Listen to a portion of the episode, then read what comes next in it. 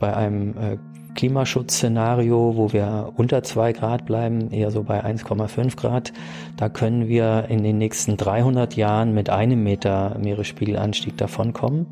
Da kann man sicher Hamburg noch schützen und unsere Küsten mit Deichen, auch wenn es natürlich teuer ist. Ähm, machen wir aber weiter wie bisher mit wachsenden Emissionen, dann haben wir, rechnen wir mit vier Metern in 300 Jahren und äh, dann, äh, glaube ich, äh, da muss man sich dann zurückziehen aus Küstenregionen. Ja, ich bin eigentlich erschüttert über äh, die ganze Klimapolitik. Das muss ich ehrlich sagen, weil äh, ich finde, da gibt es eine riesige Lücke zwischen den Lippenbekenntnissen zum Pariser Abkommen, die man allenthalben hört aus der Regierung. Ja, wir sind für das äh, Pariser Abkommen, wir stehen dahinter. Und der praktischen Politik, die eigentlich genau das Gegenteil zeigt. Und dann wird man irgendwann, ähm, wird man sagen, ja, wir waren ja für das Pariser Abkommen und wir haben uns bemüht, aber leider hat es nicht hingehauen. Wir sind vor allem ein reiches Land ja. und deswegen wird es uns leichter fallen, weil wir haben die Ressourcen, wir haben die Technologien, äh, wir müssen es einfach nur machen. So, eine neue Folge Jung Naiv. Wir sind in Potsdam, wo genau? Auf dem Telegrafenberg am Potsdam Institut für Klimafolgenforschung. Wer bist du? Ich bin Stefan Rahmsdorf. Was machst du hier? Forschen. Ich bin Klimaforscher. Heißt das so, Klimaforscher?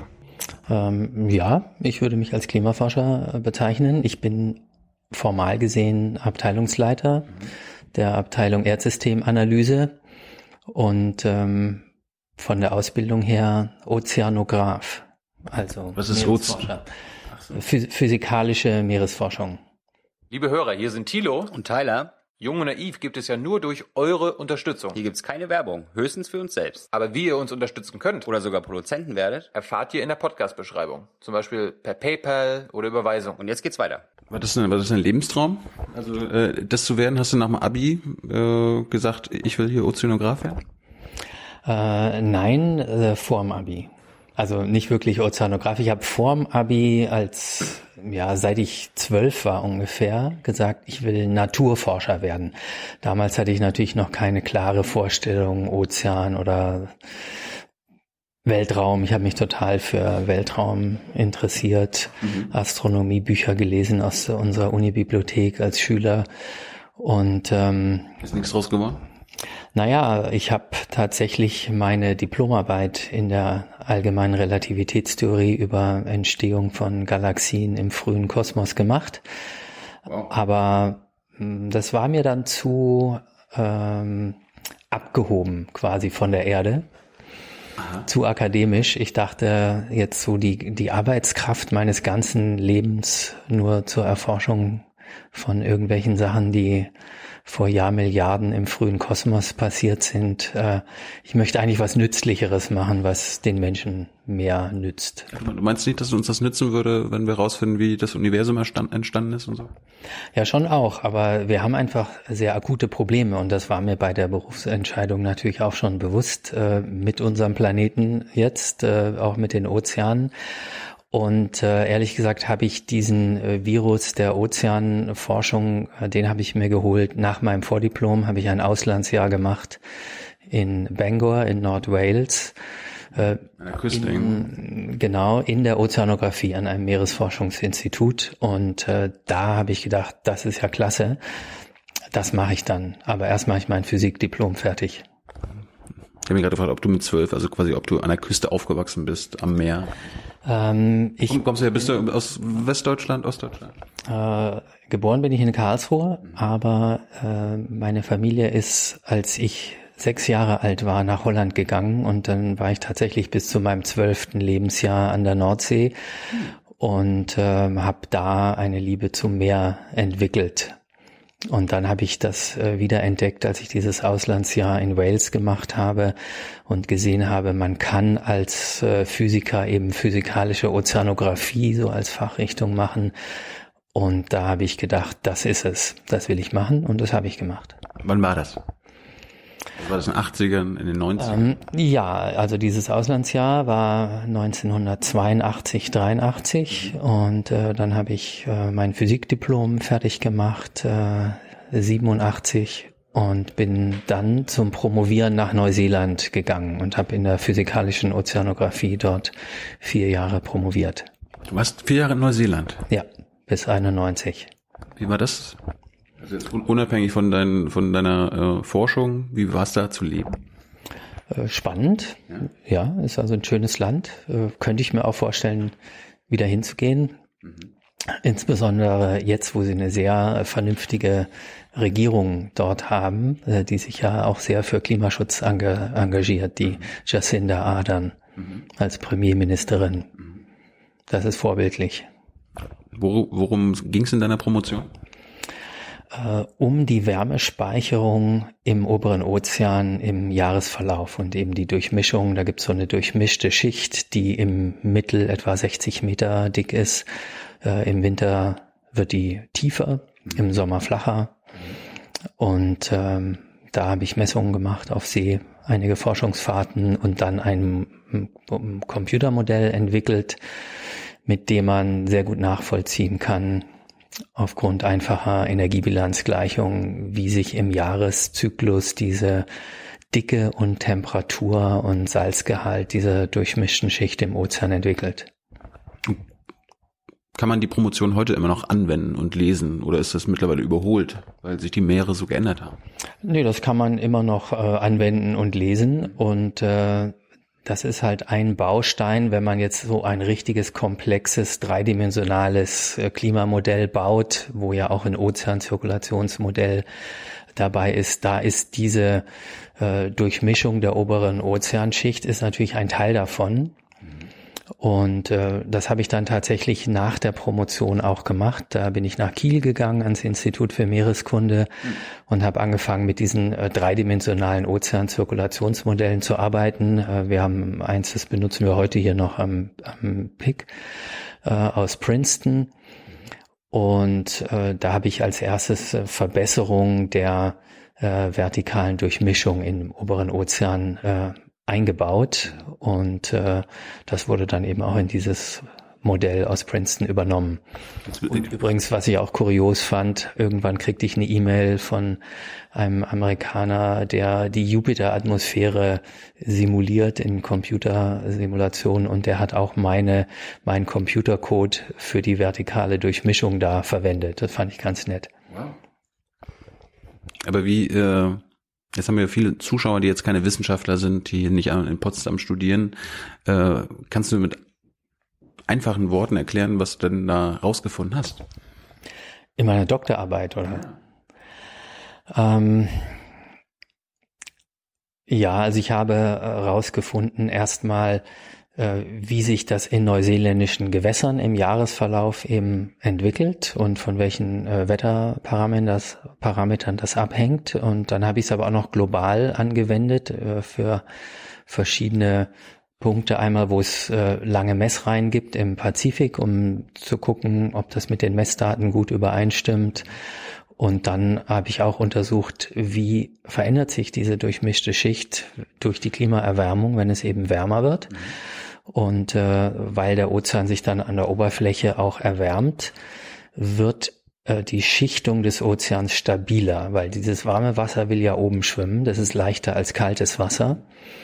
Und das heißt, die, die Vermischung im Ozean nimmt ab, was ein Problem ist für die Meeresbiologie. Ähm, das war jetzt nicht mein Thema, das habe ich nicht untersucht. Ich habe nur den physikalischen Teil untersucht, aber äh, die Nährstoffe die das Leben im Ozean braucht, die werden eben auch durch die Vermischung aus dem tieferen Wasser wieder nach oben gebracht. Denn äh, das Leben im Ozean ist ja sehr stark nährstofflimitiert, weil die Nährstoffe die unangenehme Eigenschaft haben, die sinken dann ab in die Tiefe und dann mhm. landet es gerne im Sediment. Und äh, von daher gibt, ist das immer das, was praktisch begrenzend ist für die Meeresbiologie, ist die Verfügbarkeit von Nährstoffen. Anders als an Land, wo es oft einfach an Wasser mangelt. Das passiert eben im Ozean nicht. Hm. Warum, warum nimmt die Mischung dort ab? Also ich meine, klar, das Wasser oben wird wärmer, aber warum, warum nimmt dann die Mischung ab? Ähm, naja, das ist eben stabil geschichtet, warmes Wasser über kälterem Wasser, also leichtes über schwerem Wasser. Und um dagegen anzumischen, gegen diese stabile Schichtung, muss man Energie aufwenden. Diese Energie kommt vom Wind. Und wenn aber die Oberfläche sich erwärmt, dann brauche ich mehr, muss ich mehr Energie reinstecken vom Wind, um noch bis zur selben Tiefe das Wasser vermischen zu können wie vorher. Ich, ich hatte jetzt irgendwie in meinem Kopf quasi Hurricanes entstehen ja auch dadurch, dass irgendwie das Wasser äh, wärmer wird. Also gibt es nicht durch das warme Wasser stärkere Winde? Ähm, es gibt stärkere Hurricanes und klar, wenn es einen Hurricane gibt, dann vermischt er das Wasser auch kräftig entlang seiner Bahn. Mhm. Aber das ist ja eben nur in nur während eines Hurricanes der Fall und wir reden ja jetzt so über den gesamten Ozean im Mittel. Hm. So, jetzt bist du nach vier Jahren freiwillig zurückgegangen nach Deutschland oder hast du andere Optionen gehabt oder wolltest du in Neuseeland bleiben? Nein, ich wollte gerne zurück nach Deutschland, aber während ich weg war, war hier die Wiedervereinigung passiert und oh. ich dachte, ich habe was verpasst. Ja, offensichtlich. Ne? Und äh, ich, ich wollte gerne zurück in dann ein wiedervereinigtes Deutschland. Was hast du da wiedergefunden? War, war, es ein anderes Deutschland? Ähm, ja schon. Ich habe natürlich anfangs äh, eine Stelle in Kiel gehabt am Institut für Meereskunde und äh, da nicht so viel davon gemerkt äh, von der Wiedervereinigung, aber ich habe. Du bist ja irgendwann hierher gekommen, oder? Sehr, sehr davon profitiert. Ich bin 1996 hier nach Potsdam gekommen mhm. und äh, das Institut war ja hier auch nach der Wende neu gegründet worden und äh, das ist äh, eine fantastische Chance gewesen, hier beim Aufbau dieses Instituts dann mitzuarbeiten. Das ist natürlich immer was Einmaliges, wenn so was Neues entsteht, die Aufbruchsjahre. Äh, das würde ich auch nicht missen wollen. So, jetzt waren, sind wir mit Jung Naiv zum ersten Mal an diesem Institut. Was, was müssen die Zuschauer über dieses Institut wissen? Ist das irgendwas Besonderes? Ja, das ist also fast äh, oder sogar ganz einmalig auf der Welt. Äh, es war ein, ein sehr gutes Konzept, was damals äh, aufgebaut wurde, nämlich alle Aspekte des Klimawandels äh, zu bearbeiten unter einem Dach, von der Physik, äh, den Grundlagen angefangen bis hin zu den Auswirkungen auf die Ökosysteme und auch die Wirtschaft und die Menschen. Hm. Also das alles zusammen sehr äh, trans- oder inter- oder multidisziplinär, wie man es auch ausdrücken will, in einem Haus. Das, das gibt es eigentlich auf der Welt sonst fast nirgends. Und äh, wir gelten da auch, wenn ich das unbescheiden mal sagen darf, als äh, weltweit führendes Institut auf diesem Gebiet. Aber nach 23 Jahren gibt es immer noch keine anderen Institute, die ähnliches machen? Das ist auch kurios. Also ich meine, dass Sie sich ein Beispiel nehmen an eurem Institut. Ja, da, es hat schon sowas gegeben, zum Beispiel das britische Tyndall Center. Mhm ähm, ist ähnlich, aber äh, hat auch nicht alle so unter einem Dach, wie wir das hier haben, sondern mit verschiedenen Standorten, Gruppen zusammengebracht. Also ich, ich wüsste jetzt nicht, dass es ein Institut gibt, was so genauso aufgebaut ist wie unseres. Was ist da am Ende gerade wissenschaftlich der Vorteil? Also steckt ja am Ende immer alle die Köpfe zusammen und äh, bringt ein, ein Papier raus oder macht dann am Ende jedes Institut oder jede Abteilung dann doch ihr Ding? Nee, es gibt eben gerade sehr viel Zusammenarbeit zwischen den verschiedenen Abteilungen und äh, deswegen ist es auch so wichtig, dass man tatsächlich zusammen an einem Standort ist, weil äh, es ist eben schon wichtig, beim Kaffee dann als Physiker auch Ökonomen zu treffen und mit denen zu reden und äh, oder beim Mittagessen zusammenzusitzen, damit man einfach äh, sich genug austauscht, um sich gegenseitig zu befruchten, die die Fachsprache, die Gedankenwelt kennenzulernen. Das ist ja gerade zwischen Natur und äh, Sozialwissenschaftlern nicht immer unbedingt einfach.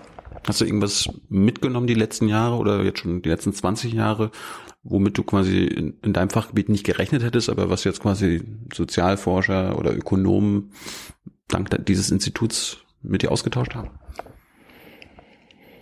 Naja, eine ganze Menge letztlich. Also die ganze Klimadiskussion, äh, in der wir ja auch natürlich in der Öffentlichkeit drinstehen, äh, da muss man natürlich einen breiten Überblick haben und äh, auch durchaus, gerade wenn man mit Politikern redet, ich war ja auch Politikberater acht Jahre lang, mhm. ist es natürlich wichtig, nicht nur in seinem naturwissenschaftlichen Elfenbeinturm zu sitzen, sondern auch ein bisschen was von den Lösungsmöglichkeiten beim Klimawandel von erneuerbaren Energien bis hin zu Ökonomie und so weiter, CO2-Preis, bei all diesen Sachen äh, zumindest sprechfähig zu sein. Das ist eben etwas, das äh, hat man eigentlich nur, wenn man tatsächlich in einem solchen sehr äh, interdisziplinären Institut arbeitet. Lehrst du denn auch oder, oder forschst du nur? Äh, nein, ich bin äh, Professor für Physik der Ozeane an der Universität Potsdam und äh, mache da auch Vorlesungen. Also einmal über Paläoklimatologie, das ist eins meiner Steckenpferde schon seit den 90er Jahren. Also natürliche Klimaveränderungen in der Erdgeschichte. Wir haben sehr viel über Eiszeiten äh, geforscht hier, Eiszeitzyklen. Äh, und Theorie der Ozeanzirkulation. Das ist, das ist eine Standardvorlesung, die ich äh, jedes Jahr halte. Du hast gerade gesagt, du warst Politikberater. Wen hast du denn beraten? Na, ich war acht Jahre lang Mitglied im wissenschaftlichen Beirat Globale Umweltveränderung der Bundesregierung und äh, habe damit also offiziell die Bundesregierung beraten. Ich glaube, wir hatten Maya Güppel vor einer Weile. Äh, die ist immer noch da drin. Die ist äh, Generalsekretärin des WBGU jetzt. Mhm. Du bist nicht mehr dabei? Äh, ich bin nicht mehr dabei. Die, die Wissenschaftler, die da drin sind, die werden ja immer für vier Jahre äh, bestimmt vom Bundeskabinett und äh, dann meistens macht man ein oder zwei Amtszeiten und wird dann rotiert quasi wieder durch neue ersetzt. Hast du dich äh, verstanden gefühlt von der Bundesregierung? Ähm, naja, mein Eindruck war eher, äh, die Bundesregierung äh, nimmt den Rat, äh, der ihr passt, gerne an und was nicht so passt, das äh, wird dann eher ignoriert. Kannst du ein Beispiel nennen? Also ja, aus deiner Zeit vielleicht? Ja, also wir haben zum Beispiel äh, ein Gutachten über Bioenergienutzung gemacht mhm. und äh, haben der Bundesregierung empfohlen, die Beimischung von Biotreibstoff äh, beim Benzin abzuschaffen, weil das keine gute Nutzung von Biomasse ist. War das, die, war das diese Einführung von E10 oder so? Genau. Und äh, ja, davon haben wir abgeraten. Weil, haben sie auf euch gehört? Äh, nein, da war der äh, zuständige Minister relativ sauer darüber. Wer war das? Aber ähm, wer war das noch? Das ist eine gute Frage. Ich weiß gar nicht mehr. Äh, wann, wann warst du in dem Gremium? Ähm, müsste ich jetzt nachschauen. Also das ist so ungefähr fünf, sechs Jahre her, dass ich jetzt nicht mehr dabei bin, schätze ich. Davor war ich acht Jahre lang. Wer war ein Wirtschaftsminister? Rösler war dabei, Gabriel war Minister. Ja, es, ähm, möglicherweise war es Gabriel. Ich will es jetzt nicht beschwören mit äh, Jahreszahlen, wann ich was gemacht habe, bin ich meistens auch nicht so äh, firm. Aber warum, warum, wie, wie, Aber, du, ihr erarbeitet was, begründet wahrscheinlich auch noch, warum äh, eure Einschätzung zu diesem Bio, äh, Biobrennstoff äh, wahrscheinlich Sinn macht und dann wie reagiert dann so ein Minister oder die Politik oder die Bundesregierung? Naja, wir schreiben Gutachten dann oder der, der wissenschaftliche Beirat. Äh, die werden ähm, als Bundestagsdrucksache erstmal verteilt an die ganzen Abgeordneten. Die Bundesregierung soll da auch Stellung nehmen. Ähm, es gibt auch Sitzungen natürlich mit Vertretern der Ministerien, wo die nochmal sagen können, ähm, so was, was ihnen auf dem Herzen liegt. Also der Beirat ist natürlich völlig unabhängig. Wir lassen uns da äh, nicht reinreden, aber anhören sollte man natürlich auch die Meinung äh, aus den Ministerien und dann, wenn das Gutachten fertig ist, wird es eben äh, dem Minister übergeben oder den Ministern, also je nachdem, was das Thema ist. Mhm. Es ist ja ein Beirat nicht für ein Ministerium, sondern für die Bundesregierung. Ähm, ja, wenn man Glück hat, äh, kommt tatsächlich ein Minister zur Gutachtenübergabe und äh, redet mal ein Stündchen mit einem. Ja, aber wie gesagt. Ähm, gab's auch, gab's auch mal Ärger oder so? Äh, nein, Ärger gab's nicht. Aber wie gesagt, mein, mein Eindruck ist eben eher, die Politik nutzt gerne den Rat der Wissenschaft, äh, wo es passt. Und wo es dann eher unbequem ist, äh, da sind wir dann nicht so gerne gehört. Was ist denn aus eurem Rat in Sachen Biobenzin geworden? Also wurde er jetzt seit Jahren ignoriert? Also ich habe das gar nicht mehr so genau äh, verfolgt, ehrlich gesagt, aber ich glaube insgesamt äh, ist ja auch auf europäischer Ebene, wir waren ja auch nicht der einzige äh, wissenschaftliche Rat, der das empfohlen hat, äh, mhm äh, wird ist zumindest nicht mehr so die Pläne hochgefahren worden mit der Bioener Biotreibstoffbeimischung. Bioenergie an sich ist ja eine gute Sache. Es ging äh, konkret darum, einen Flüssigtreibstoff aus der Biomasse zu machen.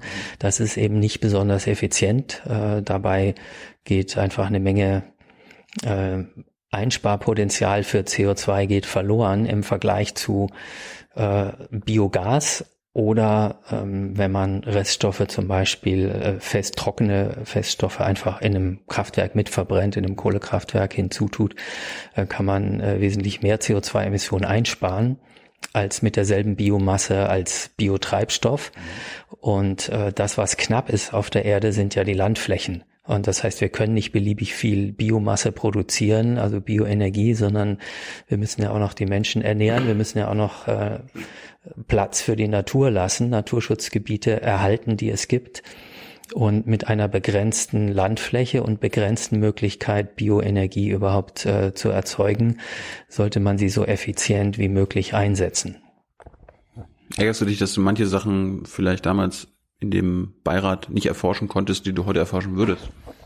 Wo, wo ihr hättet Gutachten machen können, schon früher? Ähm, nein, weil das ist ja auch das Schöne an diesem Beirat, er setzt sich die Themen selber. Also wir haben damals auch die Themen gemacht, die wir für gerade wichtig hielten. Und das Geld war immer da? Weil Meier meinte, dass sie irgendwie ein oder zwei Studien in Auftrag geben würde, gerne, aber das Geld ist dann nicht da. Ähm, ja, also Auftragsforschung, das ist ja nochmal ein anderes Thema. Aber die, die Gutachten, die wir gemacht haben, hat der WBGU eben aus eigener Kraft im Wesentlichen gemacht. Es wäre natürlich, wenn man etwas mehr Geldmittel hätte, durchaus möglich, auch mal tiefer bohren zu lassen mhm. und tatsächlich Forschung machen zu lassen. Im Wesentlichen ist die Aufgabe aber einfach existierende Forschungsergebnisse aus der Fachliteratur so aufzubereiten, dass man eben äh, der Politik einfach äh, Rat geben kann, ein gewisses Frühwarnsystem, wo kommen Probleme auf einen zu. Denn kein Politiker kann natürlich die Fachliteratur lesen. Also allein zum Thema Klimawandel erscheinen äh, inzwischen jährlich mehr als 20.000 Fachpublikationen. Und das heißt, es ist zwingend notwendig, dass es solche Institutionen gibt, wie diesen wissenschaftlichen Beirat, es gibt ja auch mehrere zu anderen Themen, oder auch den Weltklimarat IPCC, um einfach diese Riesenmasse an Fachliteratur, die sonst undurchdringlich ist, äh, zu sichten, aufzubereiten und die wesentlichen Punkte herauszuarbeiten äh, und verständlich für ein breites Publikum auch darzustellen. Weltklimarat komme komm ich gleich zu weil du gerade sagst, äh, Finanzierung, wie wird denn dieses Potsdam-Institut finanziert? Wer, wer trägt das? Ähm, zum, zum Teil ist es äh, einfach von äh, Land und Bund. Es ist ja ein Institut der Leibniz-Gemeinschaft, also eine der Säulen der deutschen Forschungslandschaft. Äh, und die Leibniz-Institute werden äh, gemeinsam von dem jeweiligen Bundesland, also in unserem Fall Brandenburg und dem äh, Bund finanziert. Ein, ein sehr großer Anteil ist aber auch sogenannte Drittmittelforschung. Also wir beantragen Forschungsgelder bei der Deutschen Forschungsgemeinschaft oder bei der Europäischen Union, Union zum Beispiel. Äh, das ist dann, da steht man einfach im Wettbewerb mit anderen Instituten um die besten äh, Forschungsideen und eben die Forschungsmittel. Könnt ihr da mehr Geld gebrauchen? Ich meine, die neue Landesregierung in Brandenburg, vielleicht wird die euch demnächst fragen, ob ihr mehr Geld braucht? Braucht ihr mehr Geld? Also wir brauchen mehr Geld auf jeden Fall. Also gerade in meiner Abteilung, wir haben viele tolle Ideen, äh, was wir machen wollen, könnten, aber ähm, wo wir einfach nicht die Mittel dazu haben. Ja, aber jetzt ist ja gerade die Zeit, ich meine, wir sind im Zeitalter von Fridays for Future und die Politik sagt, ja, ja, wir wissen, wir müssen was tun, da werden die euch damit offenen Händen empfangen, oder? Ähm, nein. Also das ist leider, das wäre schön, Wieso? aber äh, das Geld ist doch da. Äh, ja, das könnte ja mal der Politik erzählen. Aber mit welchen Argumenten sagen die dann Nein zu eurem Budget? Fragen. Naja, ein, ein Argument ist, äh, dass wir sehr erfolgreich sind, international top, äh, was die Fachpublikationen angeht, äh, die Zitierhäufigkeit und so weiter. Und für so einen Haushälter ist das dann ein Zeichen dafür, dass wir offenbar hinreichend gut ausgestattet sind. Ja, aber das ist offensichtlich nicht der Fall. Das wollt ihr auch die nächsten Jahre immer noch bleiben, oder? Ähm, ja, also wir tun unser Bestes und versuchen ähm, mehr Geld zu beantragen. Aber es ist in der Tat, also andere äh, Max-Planck-Institute, äh, Helmholtz sind besser ausgestattet als die Leibniz-Institute und das ist für uns durchaus ein begrenzender Faktor für das, was wir in der Forschung leisten können. Jetzt sind wir ja hier in Ostdeutschland. Gibt es äh, auch ostdeutsche Professoren? Du bist ja jetzt quasi ein westdeutscher Professor. Wir hatten jetzt äh, gerade äh, zu den Landtagswahlen oft das Thema, dass viele Ostdeutsche nicht in Führungspositionen sind, auch nicht an den Universitäten. Wie ist das hier? Wie ist die Situation hier? Ähm, na, wir haben auch ostdeutsche Professoren, Abteilungsleiter, also Jürgen Kurz zum Beispiel. Ich habe jetzt ähm, noch mir gar nicht überlegt, wie da die Statistik insgesamt aussieht, aber äh, tatsächlich ist es so, dass äh, zu Beginn des Instituts zumindest sehr viele von den führenden Wissenschaftlern aus dem Westen gekommen sind. Äh, Wieso? Naja, das liegt äh, sicherlich auch daran, dass die sich in dem westlichen Wissenschaftssystem, wo es ja äh, darum geht, in der internationalen Fachliteratur, also zum Beispiel nur auf Englisch zu publizieren, äh, da haben natürlich ostdeutsche Wissenschaftler erstmal einen Nachteil gehabt, weil sie äh, da nicht die Erfahrung hatten. Hat es andere Nachteile? Oder wurden die Nachteile jetzt mit den Jahren quasi negiert und ist das jetzt quasi Level Playing Field? Äh, das denke ich schon. Also jetzt ist, wir sind ja jetzt äh, schon 30 Jahre nach dem Mauerfall und äh, die Unterschiede gibt's ja immer noch. Ne? Ich, ich gehöre ja jetzt hier schon zu den zu den Älteren, also die ganzen jüngeren Wissenschaftler, die gekommen sind. Da habe ich ehrlich gesagt keine Ahnung, ob die aus dem Westen oder Osten und natürlich sehr viele aus auch international zu uns herkommen. Da fragt auch keiner danach, äh, wo kommst du her, sondern was kannst du. Aber wenn du meinst, am Anfang gerade äh, waren hier vermehrt die Westdeutschen äh, dominierend, hast du denn mit den ostdeutschen Wissenschaftlern zu tun gehabt? Also hast, hast du gemerkt, dass es eine äh, andere Art von Wissenschaft ist? Oder lag es jetzt nur an der Sprache? Ähm, ich hatte schon mit den ostdeutschen Wissenschaftlern zu tun hier.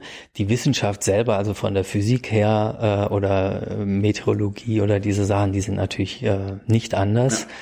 Ja. Ähm, kulturell gab es da natürlich so ein paar Unterschiede. Erzähl mal, ja, genau. Naja, die haben früh morgens hier angefangen, während ich um zehn gekommen bin zum Beispiel. Also das war ein deutlicher Unterschied zwischen Ost- und West-Mitarbeitern. Mhm. Aber dafür sind sie wahrscheinlich früher gegangen. Ja, dafür sind die früher gegangen. Ja, die haben einfach einen anderen, waren einen anderen Rhythmus gewohnt als das im Westen. Gibt es noch andere kulturelle Unterschiede? Also ich fand das zum Beispiel auch sehr kurios, dass wir hatten ja auch russische Wissenschaftler, die haben sich äh, vom von dem Zeitrhythmus her wie die Westler verhalten. Also das war, also die Russen sind vielleicht auch nicht gewohnt, so früh aufzustehen wie die Ostdeutschen. Äh, keine Ahnung. Hm. Und äh, wie ist das hier im Institut mit äh, Frauen in Führungspositionen? Äh, wir haben auch Frauen in äh, Professoren- und Abteilungsleiterpositionen, aber auch da sind wir noch nicht 50-50. Aber das ist auf jeden Fall ein eines der Ziele, die hier aktiv angestrebt wird. Und äh, ja, wir haben auch gerade eine neue Abteilungsleiterin äh, eingestellt, die sich mit dem Themenbereich Gesundheit beschäftigen wird. Du hast ja jetzt viele Studierende wahrscheinlich auch mit den Jahrzehnten erlebt. Äh, gibt es gerade in den MINT-Fächern äh, mittlerweile mehr Studentinnen als früher. Sodass quasi die 50, äh, 50, 50 irgendwann realistisch ist. Also in meiner Vorlesung, denke ich, habe ich schon fast die Hälfte weibliche Studenten. Mhm. Äh, das, war, war das früher anders? Äh, das kann ich nicht unbedingt sagen, weil ich habe ja, als ich jung war, habe ich Physik gemacht, habe wirklich äh, Physik studiert und da war tatsächlich, da waren vielleicht zehn Prozent Frauen im Semester oder so unter den Studenten. Aber ich glaube, das ist, äh, vielleicht gibt es da eine zeitliche Entwicklung, aber es ist auch äh, so, dass, glaube ich, gerade so ein Fach wie Klima mehr äh, Interesse findet bei Frauen als äh, Festkörperphysik oder so. Mhm. Aber das kann ich jetzt nicht statistisch belegen. Aber äh, auch, auch in der Ozeanographie, da gab es schon auch immer viele Frauen. Jetzt bist du, äh, was kann man sich denn jetzt genau unter Ozeanographie vorstellen? Also wenn, wenn du das jemandem erklären musst, was, was ist das das, was du quasi erforscht hast mit deiner Promotion oder kommen da noch andere Aspekte dazu? Ja, das sind alle physikalischen Aspekte des Ozeans. Da geht es natürlich äh, um Meeresströmungen, um Gezeiten, um äh, Klimawandel natürlich, also Veränderungen der Wassermassen, Temperatur, auch Salzgehalt, das sind ja die wichtigsten Eigenschaften der Wassermassen. Den Meeresspiegelanstieg, das ist auch ein wichtiges Thema. Also alles, was mit der Physik des Meeres zu tun hat. Es gibt auch Leute, die machen äh, Meeresakustik, aber das hat jetzt äh, für fürs Klima jetzt eher keine Bedeutung. Aber ist in den äh, Lehrbüchern, also ich, ich unterrichte ja an der Uni theoretische Ozeanographie und da gibt's natürlich auch äh, Kapitel über Schallausbreitung im Ozean oder Tsunamis. Das ist auch ein klassisches Problem der physikalischen Ozeanographie. Wie breitet sich eine Tsunamiwelle über den Ozean aus? Das muss man ja wissen, wenn man ein Tsunami-Warnsystem macht. Äh, das interessiert jetzt mich als Klimaforscher auch weniger. Ich mache halt hier schon eher die klimarelevanten Aspekte der physikalischen Ozeanographie. Und das schon seit 20 Jahren oder hast du irgendwann deine Schwerpunkte verändert? Ähm, also ich habe diese Professur habe ich seit dem Jahr 2000, also schon fast 20 Jahre. Und ähm, ja, ich habe auch schon mal andere Vorlesungen gemacht über numerische Ozeanmodellierung, weil wir brauchen hier natürlich Leute, die sich mit Computersimulationen von Ozeanen auskennen. Ähm, das heißt, Ende der 90er ähm, da hast du wahrscheinlich auch irgendwelche Ausblicke gehabt, wo du sagst, okay, wenn das jetzt so weitergeht, dann könnte das so und so äh, sich entwickeln. Äh, ist das dann auch eingetreten oder ist es vielleicht doch nicht so schlimm gewesen? Naja, es gibt ja die äh, Prognosen aus der Klimawissenschaft, äh, wie äh, durch den äh, durch die Verbrennung fossiler Brennstoffe die globale Erwärmung äh, sich entwickeln wird. Äh, die gab es ja schon vor ich angefangen habe zu studieren. Also der erste offizielle Expertenbericht für den damaligen US-Präsidenten äh, Lyndon B. Johnson kommt von 1965. Äh, da steht schon alles drin. Wow. Und äh, seit den 70er Jahren gibt's ja auch Computersimulationen mit konkreten quantitativen Vorhersagen, äh, wie die CO2-Konzentration steigen wird, wie die Temperatur äh, steigen wird. Und das ist äh, alles so ziemlich äh, genau, wie schon damals vorhergesagt, eingetroffen. Ich erinnere mich noch sehr gut daran, 1988, da war ich gerade am Promovieren in Neuseeland. Ähm, da hat ja äh, im Juni der berühmte US-Klimaforscher Jim Hansen von der NASA äh, vor einem vor dem amerikanischen Senat erklärt, die globale Erwärmung, die lange vorhergesagt wurde, die ist jetzt da. Wir sehen die jetzt in den Daten. Das war auf der Titelseite der New York Times. Und äh, ich erinnere mich, dass das äh, in den Klimaforscherkreisen, in denen ich eben damals äh, so verkehrte, äh, nicht unumstritten war. Da gab es so die etwas älteren konservativen Professoren, die gesagt haben, na, da hat er sich ein bisschen früh vielleicht aus dem Fenster gelehnt. Ähm, ist es jetzt wirklich schon sicher, dass es außerhalb der natürlichen Schwankungen liegt? Ähm, andere haben gesagt, endlich äh, sagt's mal einer. Es ist eigentlich ja klar. Also in den 80ern war es noch äh, durchaus ein bisschen umstritten. Das Menschengemachte. Genau, ob, ob das, was wir da sehen, jetzt wirklich schon die erwartete menschengemachte Erwärmung ist. Aber ich war damals äh, immerhin äh, schon so besorgt äh, über die CO2, den CO2-Anstieg und die globale Erwärmung, äh, dass ich die ganzen Jahre, die ich in Neuseeland promoviert habe, auch nie heimgeflogen bin wegen der Emissionen. Also ich habe die, die Hochzeit meiner Schwester verpasst und einige andere Sachen auf die Wiedervereinigung, wie gesagt, mhm. weil ähm, ich nicht äh, einfach so fliegen wollte. Fliegst du heutzutage? Äh, eigentlich nur dienstlich. Also und inländisch oder wenn dann schon weit weg? Naja, inländisch mache ich eigentlich alles mit der Bahn. Das äh, kommt extrem selten vor, dass mal irgendein Termin einfach gar nicht geht äh, mit der Bahn. Aber normalerweise mache ich keine Inlandflüge, auch nicht dienstlich. Und ich mache auch, äh, ich überlege mir sehr gut immer, lohnt es sich wirklich? Äh, ich lehne sehr viele Vortragseinladungen ab. Also ich kriege auch ähm, Einladung, hatte ich letztes Jahr in San Francisco einen Vortrag äh, zu halten. Mhm. Äh, und da habe ich gesagt, ey, wieso, da gibt's doch einen, kenne ich einen guten kalifornischen Kollegen, der kann euch das selber erzählen, den braucht er nicht äh, mhm. aus Deutschland einfliegen. Oder machst per Skype oder so. Digitalisierung nutzen. Ähm, das habe ich auch schon gemacht, klar. Also das, das ist jetzt, habe ich noch weniger für öffentliche größere Vorträge gemacht, aber Projektmeetings ähm, auf jeden Fall. Hm. Also ich habe jetzt mit internationalen Partnern einen äh, Forschungsantrag gestellt gerade. Äh, da haben wir alle Meetings äh, nur per Skype gemacht in der Vorbereitungsphase. Es gibt ja viele junge Leute, die ja zugucken und ab und zu dann trotzdem mal irgendwo hinfliegen. Was hältst du denn davon, wenn man das kompensiert? Sinnvoll. Ja. Ja, mache ich auch, wenn ich mal fliege.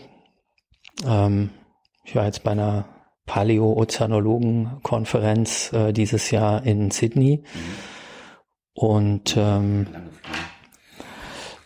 das, das war zwar eine Dienstreise, aber ich habe das äh, kompensiert. Äh, ich nur, es soll jetzt keine Werbung sein, aber ich habe mich entschieden, äh, wieder Vernässung von Mooren in Mecklenburg, das sind die sogenannten Moor Futures, kann man äh, kaufen, gibt es, genau, da kann man investieren. Ich bin aus Mecklenburg, das wusste ich gar nicht. Und äh, es halte ich für ein gutes Projekt, mhm. ähm, um eben des, den Kohlenstoff im Boden zu halten in den Moorböden.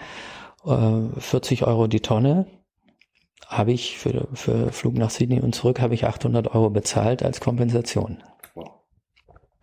Ich habe, glaube ich, irgendwann mal, ich habe letztes Jahr meine Flüge zum ersten Mal kompensiert über Atmosphäre. Und dann war ich aber überrascht, als sie mir dann geschickt haben, wofür das eingesetzt wurde, unter anderem für Holzöfen in Afrika, mhm. wo ich dachte so, wie, dann wird da jetzt irgendwas verbrannt wieder her. Das ist doch irgendwie, da wird doch, das sind auch wieder CO2-Emissionen. Habe ich, habe ich falsch kompensiert oder bei den falschen? Mm, nein, weil, weil Bioenergie aus nachhaltiger Holzwirtschaft, äh, Forstwirtschaft ist, ist ja ein CO2-Kreislauf. Also da wird das beim Verbrennen freigesetzt, was während der Photosynthese aus der Luft äh, herausgeholt wird. Das darf man natürlich nicht als Nettoabholzung machen, sondern äh, als Teil eines ständig sich regenerierenden Waldes. Mhm. Und dann ist das durchaus auch vom äh, Wissenschaftlichen Beirat Globale Umweltveränderung in dem Bioenergiegutachten empfohlen. Ja gut, dann habe ich ja Glück gehabt. Ja. Also das mit dem Kompensieren, noch vielleicht ein Wort dazu, das ist zwar sinnvoll, aber es ist eben nicht die Lösung, mhm. weil äh, wir können nur einen Bruchteil von unseren Emissionen kompensieren. Wir, die Welt emittiert etwa 40 Milliarden Tonnen CO2 pro Jahr. Und Davon könnten wir nur einen kleinen Teil kompensieren. Äh, wir müssen einfach aus den fossilen Brennstoffen aussteigen. Da führt kein Weg dran vorbei. Wir müssen auf die Nullemission kommen. Guter Punkt, dann gehen wir gleich mal darauf. Das Ziel auch der Bundesregierung ist ja offiziell Klimaneutralität bis 2050. Ja. Vielleicht klären wir ganz kurz oder erklärst du kurz, was aus deiner Sicht Klimaneutralität bedeutet.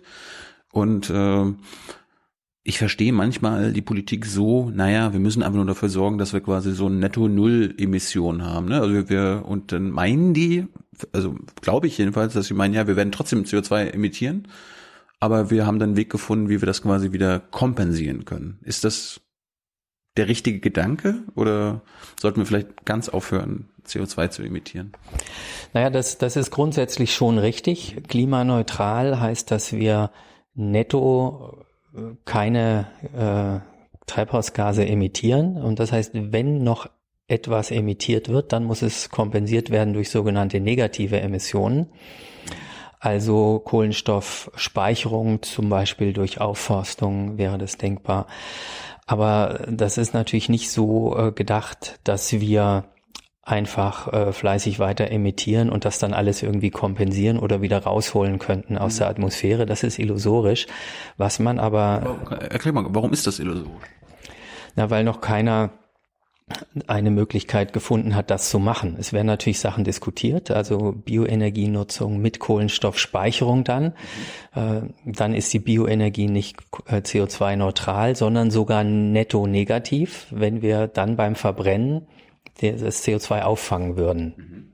Also Beispiel Holzofen, aber natürlich eher in einem größeren Kraftwerk. Mhm. Könnte man Strom erzeugen durch Verbrennen von Holz oder andere trockene Biomasse und das dabei frei werdende äh, CO2 auffangen und unter der Erde in äh, irgendwelchen alten Gaslagerstätten verschließen vor der Atmosphäre. Also das wäre eine Möglichkeit, netto negative Emissionen zu erzeugen.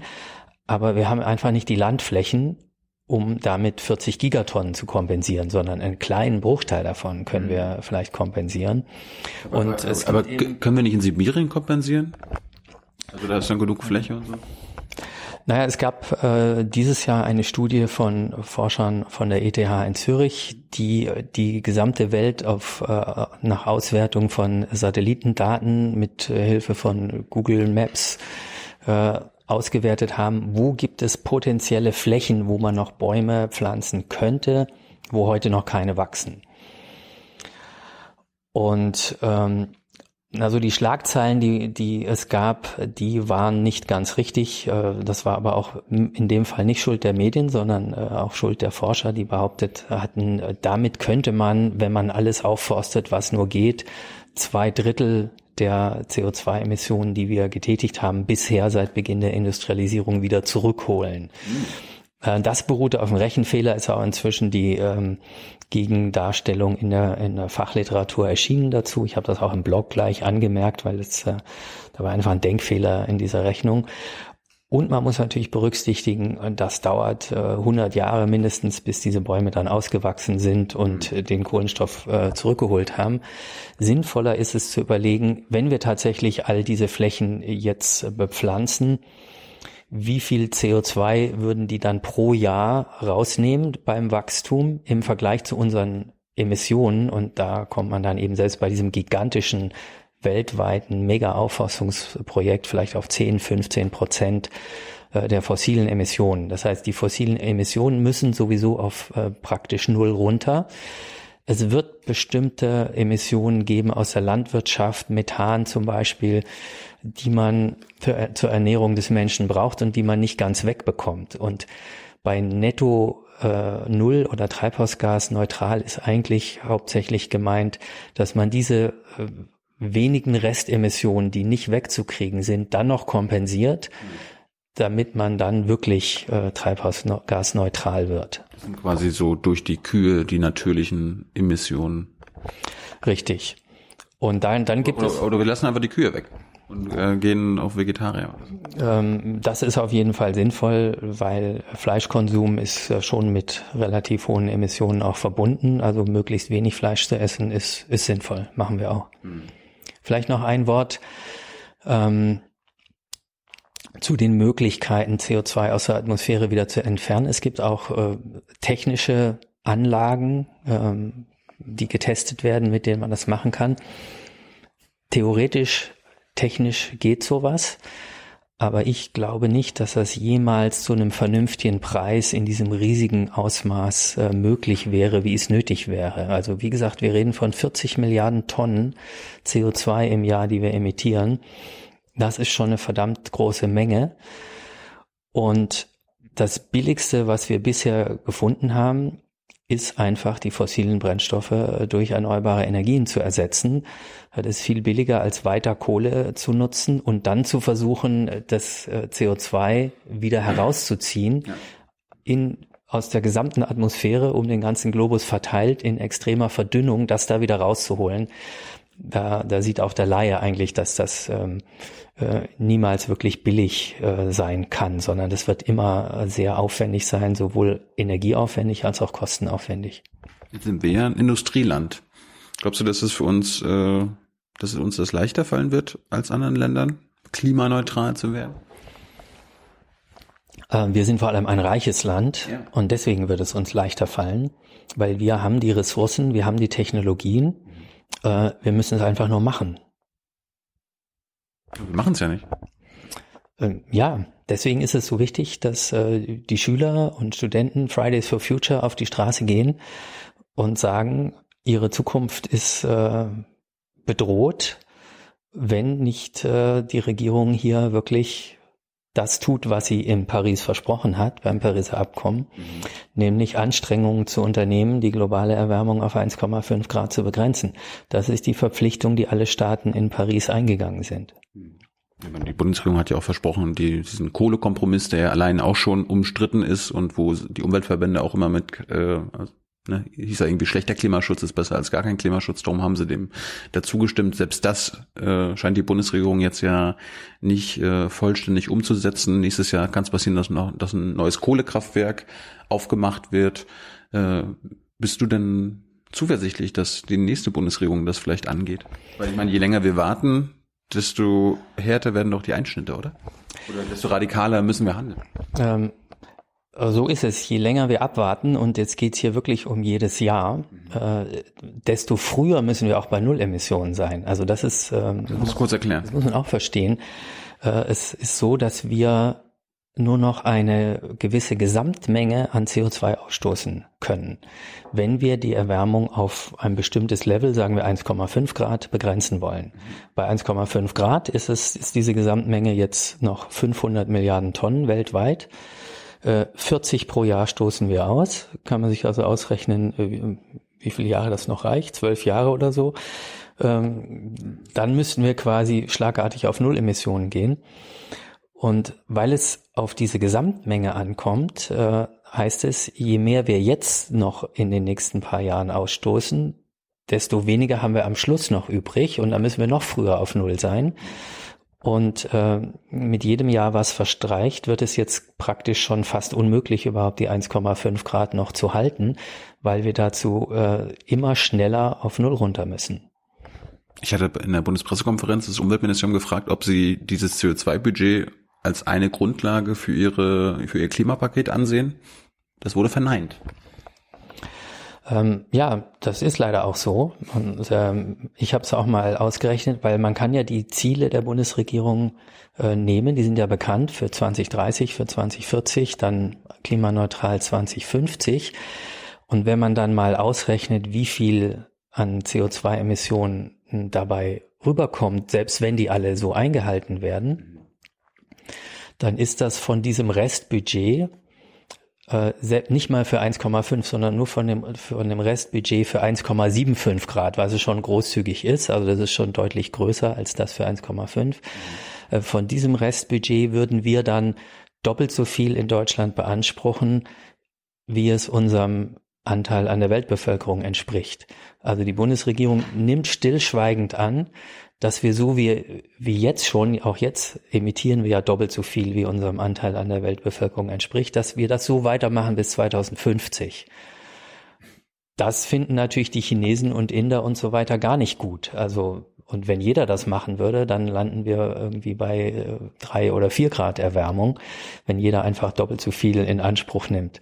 Und deswegen finde ich es eben auch wichtig, dass die äh, Bundesregierung sich da ehrlich macht und einfach mal sagt, von welchem Emissionsbudget gehen Sie eigentlich aus für Deutschland und äh, mit welchem mit welcher Begründung beanspruchen Sie jetzt diese Emissionsmenge?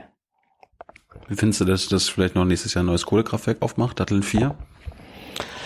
Ja, ich bin eigentlich erschüttert über äh, die ganze Klimapolitik. Das muss ich ehrlich sagen, weil äh, ich finde, da gibt es eine riesige Lücke zwischen den Lippenbekenntnissen zum Pariser Abkommen, die man allenthalben hört aus der Regierung. Ja, wir sind für das äh, Pariser Abkommen, wir stehen dahinter. Und der praktischen Politik, die eigentlich genau das Gegenteil zeigt. Und dann wird man irgendwann, ähm, wird man sagen, ja, wir waren ja für das Pariser Abkommen und wir haben uns bemüht, aber leider hat es nicht hingehauen. Ja, Angela Merkel hatte das so schön bei der Forschung des Klimapakets gesagt. Ich bin ja Wissenschaftlerin ne, und äh, anscheinend meinte sie, glaube ich, so, ich weiß selbst, dass das jetzt wissenschaftlich nicht ausreicht, was wir machen. Aber Stefan, das ist halt das politisch Mögliche. Mehr geht nicht. Naja, die Kunst der Politik ist ja, das Notwendige möglich zu machen. Mhm.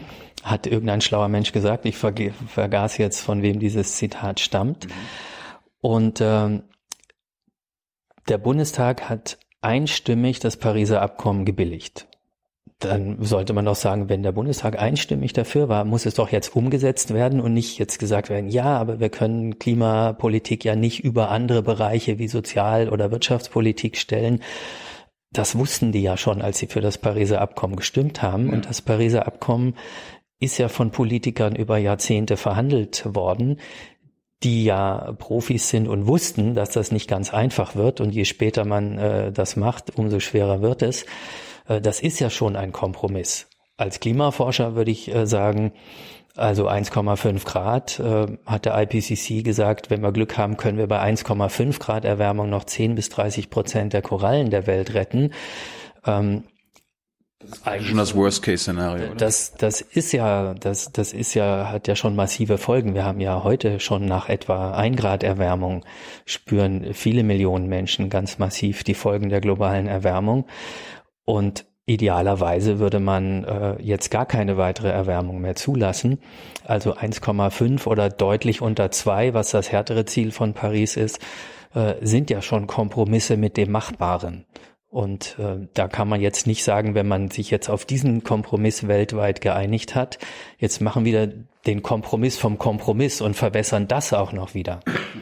Das wäre unverantwortlich. Angenommen, die Bundesregierung würde jetzt zu dir kommen und sagen, wir wollen diese Pariser Klimaziele einhalten, die ja auch schon Kompromisse sind. Ja. Äh, bis wann hätten wir denn jetzt irgendwas äh, machen müssen?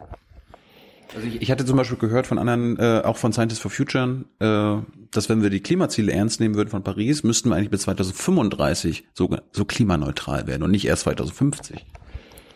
Ja, das kommt ungefähr hin. Also 2035, das wäre quasi, wenn wir es äh, die, dieses Emissionsbudget, was man nachlesen kann im äh, Bericht des Weltklimarats, mhm auf Pro-Kopf-Basis gleich verteilen über die Welt. Da kann man sich natürlich streiten, ist das jetzt das gerechteste Prinzip, aber das ist mal das Simpelste, was man sich ausdenken kann. Dann müssten wir, um deutlich unter zwei Grad zu bleiben, tatsächlich so circa 2035 auf Null Emissionen sein. Für 1,5 Grad würde das auch nicht reichen, dann müsste man noch ein paar Jahre früher auf Null sein. Kannst du dir erklären, du bist jetzt kein Politik Politikwissenschaftler, aber du hast ja mit Politik zu tun, warum die sich so dagegen wehren? Jetzt schon zu handeln? Ähm, Diese Angst vor den eigenen Wählern.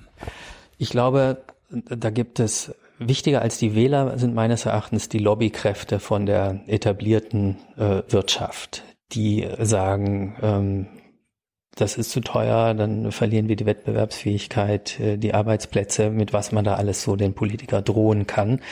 Ich glaube, äh, dass der Wähler hätte noch, äh, das haben ja Umfragen auch immer wieder gezeigt, eine Menge mehr Klimapolitik mitgemacht, schon seit vielen Jahren.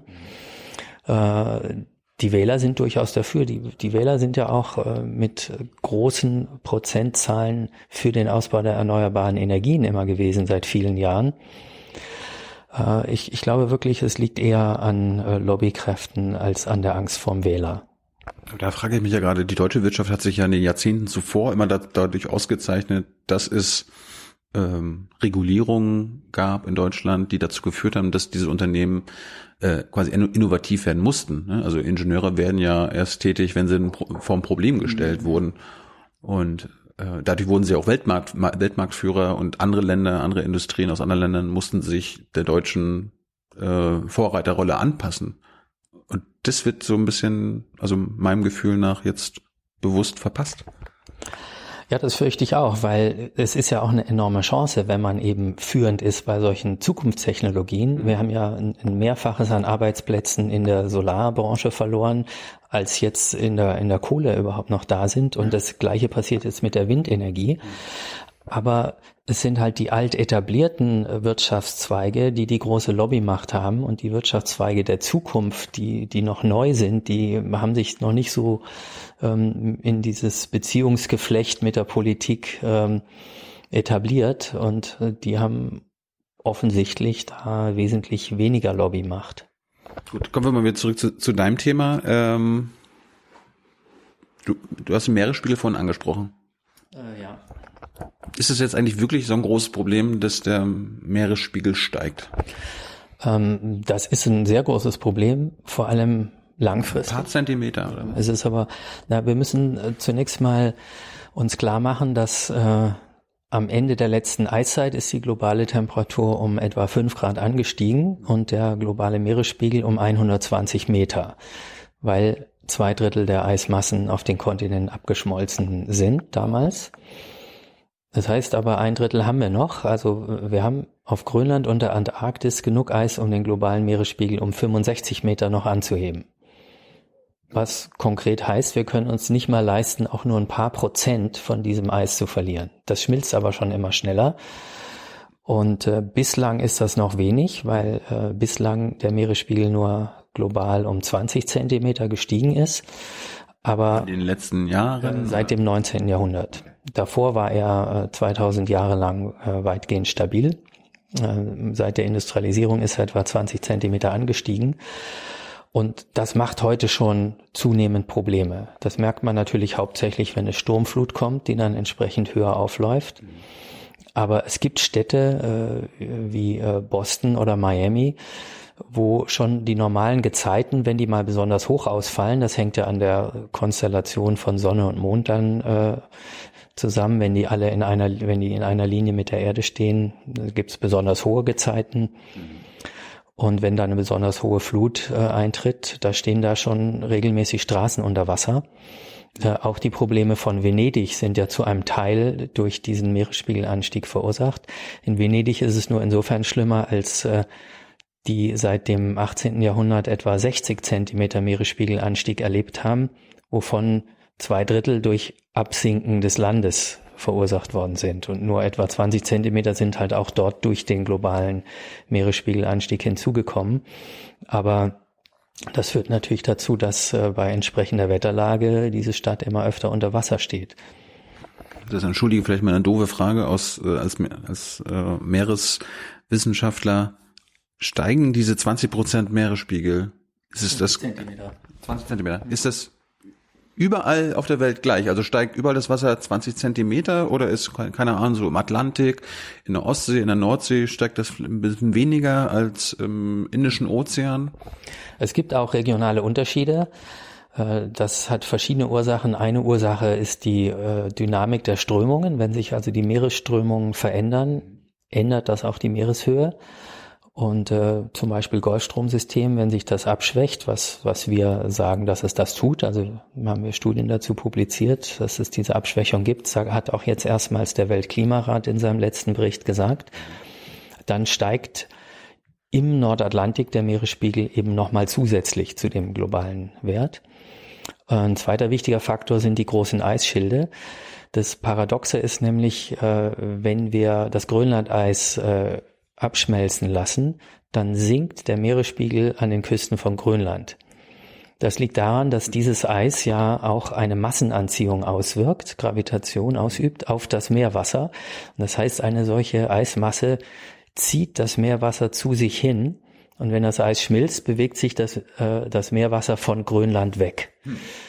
Und das heißt, anderswo steigt der Meeresspiegel dann zusätzlich, aber um Grönland herum sinkt er und genau das gleiche beim Abschmelzen der Antarktis. Also wenn die Antarktis schmilzt, bewegt sich praktisch Meerwasser weg von der Antarktis dann eher zu uns hin in die Nordhalbkugel. Also insofern gibt es sehr wohl regionale Unterschiede im Meeresspiegel. Hinzu kommen noch Veränderungen der vorherrschenden Winde. Die können natürlich auch Wasser in Richtung Küste drücken, wenn es da deutliche Änderungen in den Winden gibt durch die Klimaerwärmung, dann ist das auch eine Ursache regionaler Unterschiede im Meeresspiegelanstieg. Okay, mehrere Fragen dazu. Äh, du hast die Arktis angesprochen. Grönland, was ist mit der Antarktis? Gibt es da kein Eis? Äh, doch, ich habe die Antarktis ja gerade auch erwähnt. Ant ja, ja, ja. Antarktische Eisschild das ist sogar der größte. Mhm. Äh, das sind äh, fast 60 Meter, wenn man das abschmelzen würde an Meeresspiegel, liegt an Eis auf der Antarktis. Wie, wie ist da die Entwicklung? Da ist besonders der kleinere westantarktische Eisschild äh, verliert an Masse. Äh, nicht wegen Oberflächenschmelze, dazu ist es zu kalt in der Antarktis, aber weil wärmeres Wasser jetzt an diese Eisschelfe am Rand äh, kommt und die äh, abschmelzen lässt und dann fließt das Eis schneller vom Kontinent. Äh, da hat übrigens schon in den 70er Jahren äh, ein Forscher äh, davor gewarnt, dass es eine Instabilität des westantarktischen Eisschildes gibt, äh, wodurch der äh, praktisch ist einer der Kipppunkte im Klimasystem. Wenn man da einen kritischen Punkt überschreitet, wird dieser westantarktische Eisschild komplett verschwinden der bringt etwa drei Meter äh, globalen Meeresspiegelanstieg und diese Instabilität ist wahrscheinlich schon ausgelöst worden. Äh, das die drei Meter kommen, sind auf dem Weg Meter, oder was? Die drei Meter sind wahrscheinlich schon einprogrammiert. Äh, da gibt es eben ein, einfach so einen Rückkopplungsprozess, wo der Verlust dieses Eisschildes dann zum Selbstläufer wird. Das haben wir hier auch an unserem Institut mit unserem Eismodell nachgerechnet. Ähm, denn hm, da hat sich jetzt das Eis schon so weit zurückgezogen, dass es auf einen quasi rückwärts absinkenden Abhang gekommen ist und dann wird diese Eismasse instabil. Das war genau das, was äh, John Mercer in den 70er Jahren schon vorhergesagt hat, dass das passieren wird. Und äh, das ist wahrscheinlich schon so. Zum Glück äh, passiert das jetzt nicht unbedingt sehr schnell. Also das ist äh, die Zeitskalen bei Kontinentaleis sind eben sehr lang. Aber äh, das heißt, es ist wahrscheinlich jetzt unaufhaltsam schon mit drei Meter Meeresspiegelanstieg in den nächsten Jahrhunderten bis ein 2000 Jahre etwa zu rechnen. Das, äh, ich will gleich nochmal über deine Kipppunkte reden, also in deinem Bereich, aber wenn du sagst, die 100, letzten 100 Jahre haben zu 20, 20 Zentimeter Anstieg geführt, das heißt, die nächsten 100 Jahre werden es auch so 20 Zentimeter sein? Ähm, oder, oder eskaliert das irgendwann? Der beschleunigt sich. Das ist auch schon nachgewiesen. Man hat also äh, in, seit Beginn des 20. Jahrhunderts bis Ende hat sich etwa verdreifacht. Die Geschwindigkeit des Meeresspiegelanstiegs liegt jetzt über drei Millimeter pro Jahr oder drei Zentimeter pro Jahrzehnt. Das ist vielleicht ähm, anschaulicher gesagt. Wenn es jetzt so bliebe, würden es eben in, in diesem Jahrhundert 30 Zentimeter werden. Äh, aber diese Geschwindigkeit des Meeresspiegelanstiegs bleibt nur so, wenn wir die Erwärmung stoppen. Also das ist so, wenn, wenn wir die Erwärmung bei 1,5 Grad stoppen zum Beispiel, dann wird der Meeresspiegelanstieg ab jetzt einfach so weitergehen äh, mit der jetzigen Rate für Jahrhunderte, statt sich noch weiter zu beschleunigen. Das ist eigentlich für den Laien auch ganz logisch. Je wärmer es wird, desto schneller schmilzt einfach das Eis. Ja. Und wenn es äh, nur eine feste Temperatur bei einer festen Temperatur bleibt, also 1,5 Grad wärmer, dann schmilzt es eben mit einer konstanten Schmelzrate. Gibt es irgendeinen Weg, äh, damit man das Schmelzen an sich stoppt? Oder, oder, oder, müsste die, die anderthalb Grad müssen wir das äh, schaffen, dass äh, es quasi eine Erderkältung gibt, so dass es wieder ein bisschen global kälter wird oder so? Richtig, also die, die Eisschilde sind bei, in einem anderthalb Grad wärmeren Klima als äh, vor 100 Jahren ne, und in Jahrtausenden davor sind die Eisschilde aus dem Gleichgewicht und werden sehr lange schmelzen, bis sie wieder in ein neues Gleichgewicht kommen. Oder das können wir nicht aufhalten. Oder im Fall Westantarktis ist wahrscheinlich eben der Kipppunkt überschritten, wo das neue Gleichgewicht heißt, es ist komplett weg. Dann würde also diese Eismasse komplett weg sein und wir haben diese drei Meter. Aber könnten wir jetzt heutzutage irgendwas machen, damit es in Grönland nicht mehr schmilzt? Ähm, Irgendwie Technik einsetzen oder so. Also mein, mein Kollege Anders Levermann hat ja mal durchgerechnet, was äh, äh, wie wir die, das Schmelzen der Antarktis kompensieren könnten, indem wir da mit Beschneiungsanlagen künstlich Schnee äh, erzeugen. Also mhm. da würde man mit einer Pipeline vom Ozean her Wasser hochpumpen auf die Antarktis und das da mit, mit einer Schneekanone, mit tausenden Schneekanonen, ja. muss man sagen, äh, verteilen. Ja, hat, er wollte, es hat er auch selber gesagt, eigentlich nur zeigen, wie hirnrissig das ist weil die Dimension eines solchen Projektes sind natürlich gigantisch. Also es, äh, das liegt einfach daran, dass, dass diese Schmelzraten so hoch sind, dass man zwar theoretisch könnte man es machen, man könnte sagen, das machen wir alles mit erneuerbaren Energien, wir stellen da tausende Windräder auf, mhm. ähm, wir pumpen mit diesen Windrädern da Wasser hoch, versprühen das dann, da ist es unter Null, das bleibt dann da auch. Mhm. Und dann können wir durch zusätzliche Schneefälle auf der Antarktis kompensieren, dass es an den Rändern immer abschmilzt. Aber das zeigt eben nur, wie, wie wahnsinnig das ist, diesen Prozess einfach mit fossilen Energien immer weiter voranzutreiben und dann sich zu überlegen, was könnten wir eigentlich dagegen machen. Wir müssen einfach an das äh, Wurzel, an die Wurzel des Übels, an die Ursache heran und die fossilen CO2-Emissionen so schnell wie möglich auf Null runterbringen. Was heißt denn das, ähm, wenn du sagst, Miami, Boston ist gefährdet, was heißt das für die deutschen Küsten? Hast du dich damit mal beschäftigt? Also hat Hamburg noch eine Zukunft? Das hängt davon ab, wie weit man in die Zukunft schauen möchte. Also Hamburg hat ja auch schon äh, seine Hochwasserschutzmaßnahmen verstärkt. Mhm. Schleswig-Holstein baut diese Klimadeiche, die also jetzt höher werden und die man dann nochmal erhöhen kann. Aber es hat halt alles seine Grenzen. Und äh, der, dieser letzte Bericht des Weltklimarats über die Eismassen und die Ozeane, der vor einigen Wochen äh, oder Monaten erschienen ist, äh, der hat ja auch so ein bisschen weiter in die Zukunft geschaut und äh, gesagt, bei einem äh, Klimaschutzszenario, wo wir unter zwei Grad bleiben, eher so bei 1,5 Grad, da können wir in den nächsten 300 Jahren mit einem Meter Meeresspiegelanstieg davonkommen. Da kann man sicher Hamburg noch schützen und unsere Küsten mit Deichen, auch wenn es natürlich teuer ist. Ähm, machen wir aber weiter wie bisher mit wachsenden Emissionen, dann haben wir, rechnen wir mit vier Metern in 300 Jahren und äh, dann, äh, glaube ich, äh, da muss man sich dann zurückziehen aus Küstenregionen. Apropos fossile Energie, wie finden Können wir mal kurz äh, noch einen Schluck Wasser holen, mal kurz stoppen? Ja, Ja. das mache ich. Guck mal, da kommt frisches Wasser. Mache ich, ihr macht weiter. Wenn ich so viel rede, muss ich auch was trinken. Trink ruhig, ich brauche ich brauch auch einen. Wo wir gerade bei fossilen Energien und äh, unserem Meer waren, wie findest du die Nord Stream 2 Pipeline? Also, das ist ja auch ein äh, Politikprojekt, wo viele auch parteiübergreifend dafür sind. Ja, also Gas ist halt auch ein äh, fossiler Brennstoff, das Erdgas. Wir müssen äh, natürlich nicht nur aus der Kohle, sondern auch aus dem Erdgas raus. Äh, wichtiger wäre es meines Erachtens, äh, die Stromnetze auszubauen. Also wird ja auch zum Teil gemacht nach Norwegen, weil man dann natürlich besser ausgleichen kann in einem solchen europäischen sogenannten Super Smart Grid, dass es eben mal hier keinen Wind gibt oder keine Sonne scheint, sondern irgendwo in Europa äh, wird das aber immer der Fall sein. Und von daher brauchen wir, denke ich, eine stärkere europaweite Vernetzung des Stromnetzes, um ein System mit 100 Prozent Erneuerbaren im Netz dann auch äh, stabil äh, betreiben zu können. Aber so übergangsweise, die nächsten 20 Jahre, ist das nur eine gute Idee, diese Pipeline? Äh, also das kann ich nicht beantworten. Da stecke ich nicht genug drin. So, du, hast den Golfstrom angesprochen. Hast du, hast du dich damit beschäftigt? Warum? Du hast gesagt, der, der hat sich abgeschwächt. Warum schwächt er sich ab? Weil der, weil der Meeresspiegel steigt?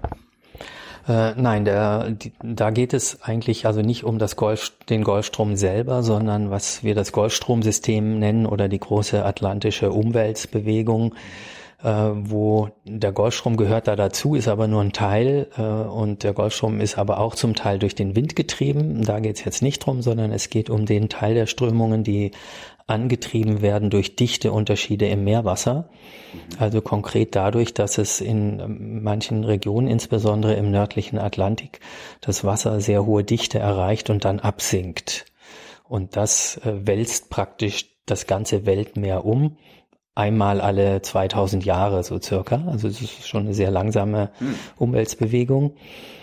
Äh, die führt aber dazu, dass riesige Wärmemengen dorthin transportiert werden, wo das Wasser äh, sich dann abkühlt, Wärme an die Luft abgibt und dann absinkt, weil das ist natürlich da, wo es kalt ist, weil das kalte Wasser eine höhere Dichte hat. Und äh, das passiert insbesondere im Nordatlantik, äh, so südlich von Grönland.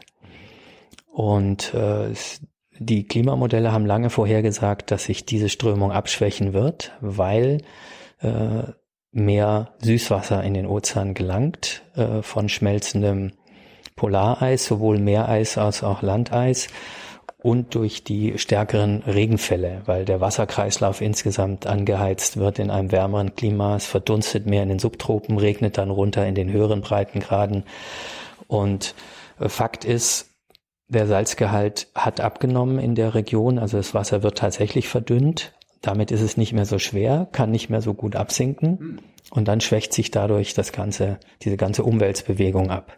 Ich wollte mich gerade fragen, warum Wasser ist Wasser, nicht ob nur Süßwasser oder Salzwasser. Aber Ja, es kommt halt auf die Dichte des Wassers an und äh, Salz erhöht die Dichte von Meerwasser und Kälte erhöht die Dichte von Meerwasser. können wir dann nicht einfach mehr Salz ins, ins, ins Wasser packen? Das wird immer gerne mal gefragt. Ich habe das tatsächlich vor bestimmt schon äh, 20 Jahren mal ausgerechnet, äh, wie viel große Tankschiffe von äh, mit Salz man pro Minute in Atlantik kippen müsste. Also das sind auch wieder diese planetaren Dimensionen. Da sind wir mit unserer menschlichen Industrie dann doch relativ klein.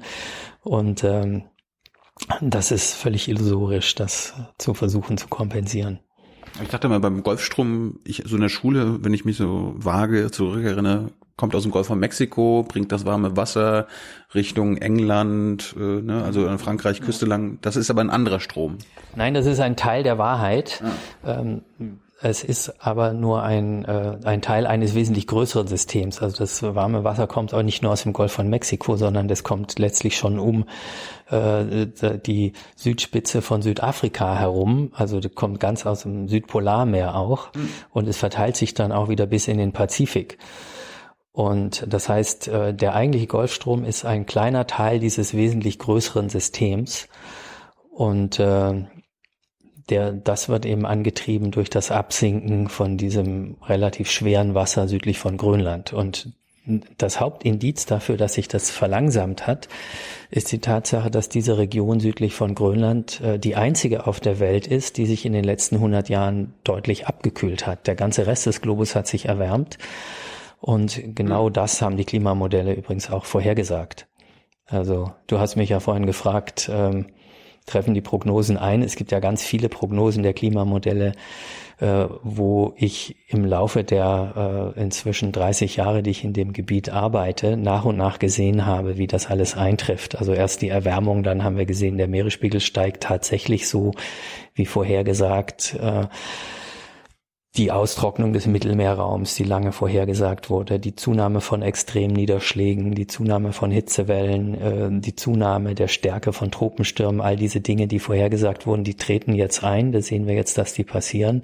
Und dazu gehört eben auch diese vorhergesagte Abschwächung des Golfstromsystems mit dieser Kälteblase im nördlichen Atlantik, die sich dadurch bildet. Äh, das haben die Modelle so gezeigt. Das zeigen jetzt die Messdaten auch, äh, wie eine Doktorarbeit in meiner Abteilung in den letzten Jahren aufgezeigt hat. Bin mir trotzdem sicher, dass jetzt einige unserer ZuschauerInnen noch sagen werden, was hat denn jetzt diese Abschwächung des Golfstroms oder dieses Nordatlantikstroms für eine Bedeutung? Also warum, warum müssen wir uns damit beschäftigen? Oder ist das jetzt nur so ein Wissenschaftlerthema? Nein, das, äh, dieses Golfstromsystem hat eine massive Auswirkung auf unser Klima, insbesondere in Westeuropa. Mhm. Ähm, das ist ein europäisches Problem. Es ist ähm, nicht nur, es wird auch äh, Nordamerika, wenn diese Änderungen betreffen, ähm, wenn sich das verlangsamt. Da haben wir übrigens gerade ähm, heute in Nature eine Studie dazu, zu den Kipppunkten im Klimasystem, wovon das einer ist. Und dieser Klimakipppunkt Golfstromsystem ist vernetzt mit anderen Kipppunkten im Klimasystem. Also hat zum Beispiel auch auf, Auswirkungen auf die Niederschläge in den Tropen. Das sehen wir in der Erdgeschichte, das ist ja eines meiner Themen, also natürliche Klimaveränderung. Da gab es äh, wiederholt ein solches Umkippen dieser Strömung im Nordatlantik. Und das hat jedes Mal zu massiven Niederschlagsveränderungen in den Tropen geführt. Das äh, kann wieder den Amazonaswald gefährden, auch eine dieser äh, Kippelemente im Klimasystem, ein Ökosystem, was regelrecht umkippen kann durch die Klimaveränderung. Gibt es noch andere Kipppunkte in deinem Forschungsgebiet? Ja, die Eismassen selber haben diese Kipppunkte. Ich habe diese Eisschildinstabilität der Westantarktis schon erwähnt. Äh, es gibt einen anderen physikalischen Typus von Instabilität für Grönland. Das Grönlandeis hat auch einen Kipppunkt, der äh, möglicherweise sogar schon zwischen ein und anderthalb Grad Erwärmung liegen könnte.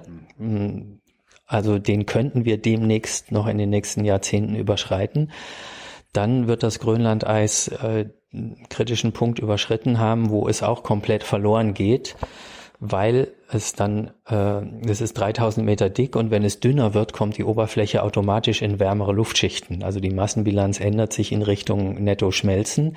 und das wird dann irgendwann ein Teufelskreis und Selbstläufer. Äh, auf Grönland liegt eben genug Eis, um den globalen Meeresspiegel um sieben Meter anzuheben. Und das könnten wir auslösen, äh, wenn wir so weitermachen, schon in wenigen Jahrzehnten. Das ist auch ein Grund, so schnell wie möglich auf äh, Null Emissionen runterzugehen. Ähm, dann hat das Golfstromsystem einen Kipppunkt. Also wenn äh, das Wasser nicht mehr äh, hinreichend hohe Dichte hat, dann kann es nicht mehr absinken und äh, dann bricht dieses Strömungssystem zusammen. Das sehen wir auch in der Erdgeschichte, dass das wiederholt passiert ist mit ganz massiven Auswirkungen auf die auf das regionale Klima. Das würde dann zu einer deutlichen Abkühlung im Nordatlantikraum führen. Also die jetzt schon über dem Ozean vorhandene Kälteblase würde sich ausdehnen bis auf Landgebiete wie Großbritannien, Skandinavien und dort zu einer Abkühlung führen. Ähm, Amazonaswald ist ein Kipppunkt. Das Monsunsystem ist auch, hat auch Kipppunkte, wo wir nicht genau wissen, wo die liegen und ob wir vielleicht die äh, ja ansonsten sehr für die Landwirtschaft wichtige Monsunregenfälle äh, stören können. Ist die Gefahr, dass es mehr Monsun gibt, oder was? Ähm, oder weniger? Also es besteht die Gefahr, dass, dass der Monsun äh, ausbleibt. Hm. Das wäre natürlich äh, das Schlimmste. Es gibt auch noch weitere äh, Kipppunkte. Äh, das Meereis in der, im arktischen Ozean äh, zählen wir auch zu den Kipppunkten. Äh, die Korallen haben wir noch, glaube ich, nicht erwähnt. Äh, doch vorhin mal kurz erwähnt, dass also selbst bei anderthalb Grad wahrscheinlich nur 10 bis 30 Prozent der Korallen auf der Welt überleben werden. Bei zwei Grad werden wahrscheinlich 99 Prozent tot sein, sagt der IPCC-Bericht eben auf Basis der entsprechenden Forschung. Und wir haben ja tatsächlich in den letzten äh, Jahren, so seit 2015, als die großen Korallenbleichen weltweit auch eingesetzt haben wegen zu hoher Wassertemperaturen, äh, die Hälfte der Korallen auf dem Great Barrier Reef in Australien schon verloren. Also das ist auch keine Zukunftsbefürchtung mehr, wie es es noch vor einigen Jahren gewesen ist, sondern äh, wir stecken jetzt auch schon mitten in dem äh, vorhergesagten Korallensterben drin. Nochmal zu diesem äh, Stromausfall, ich wollte gerade Stromausfall sagen, aber äh, das, der könnte ja ausbleiben.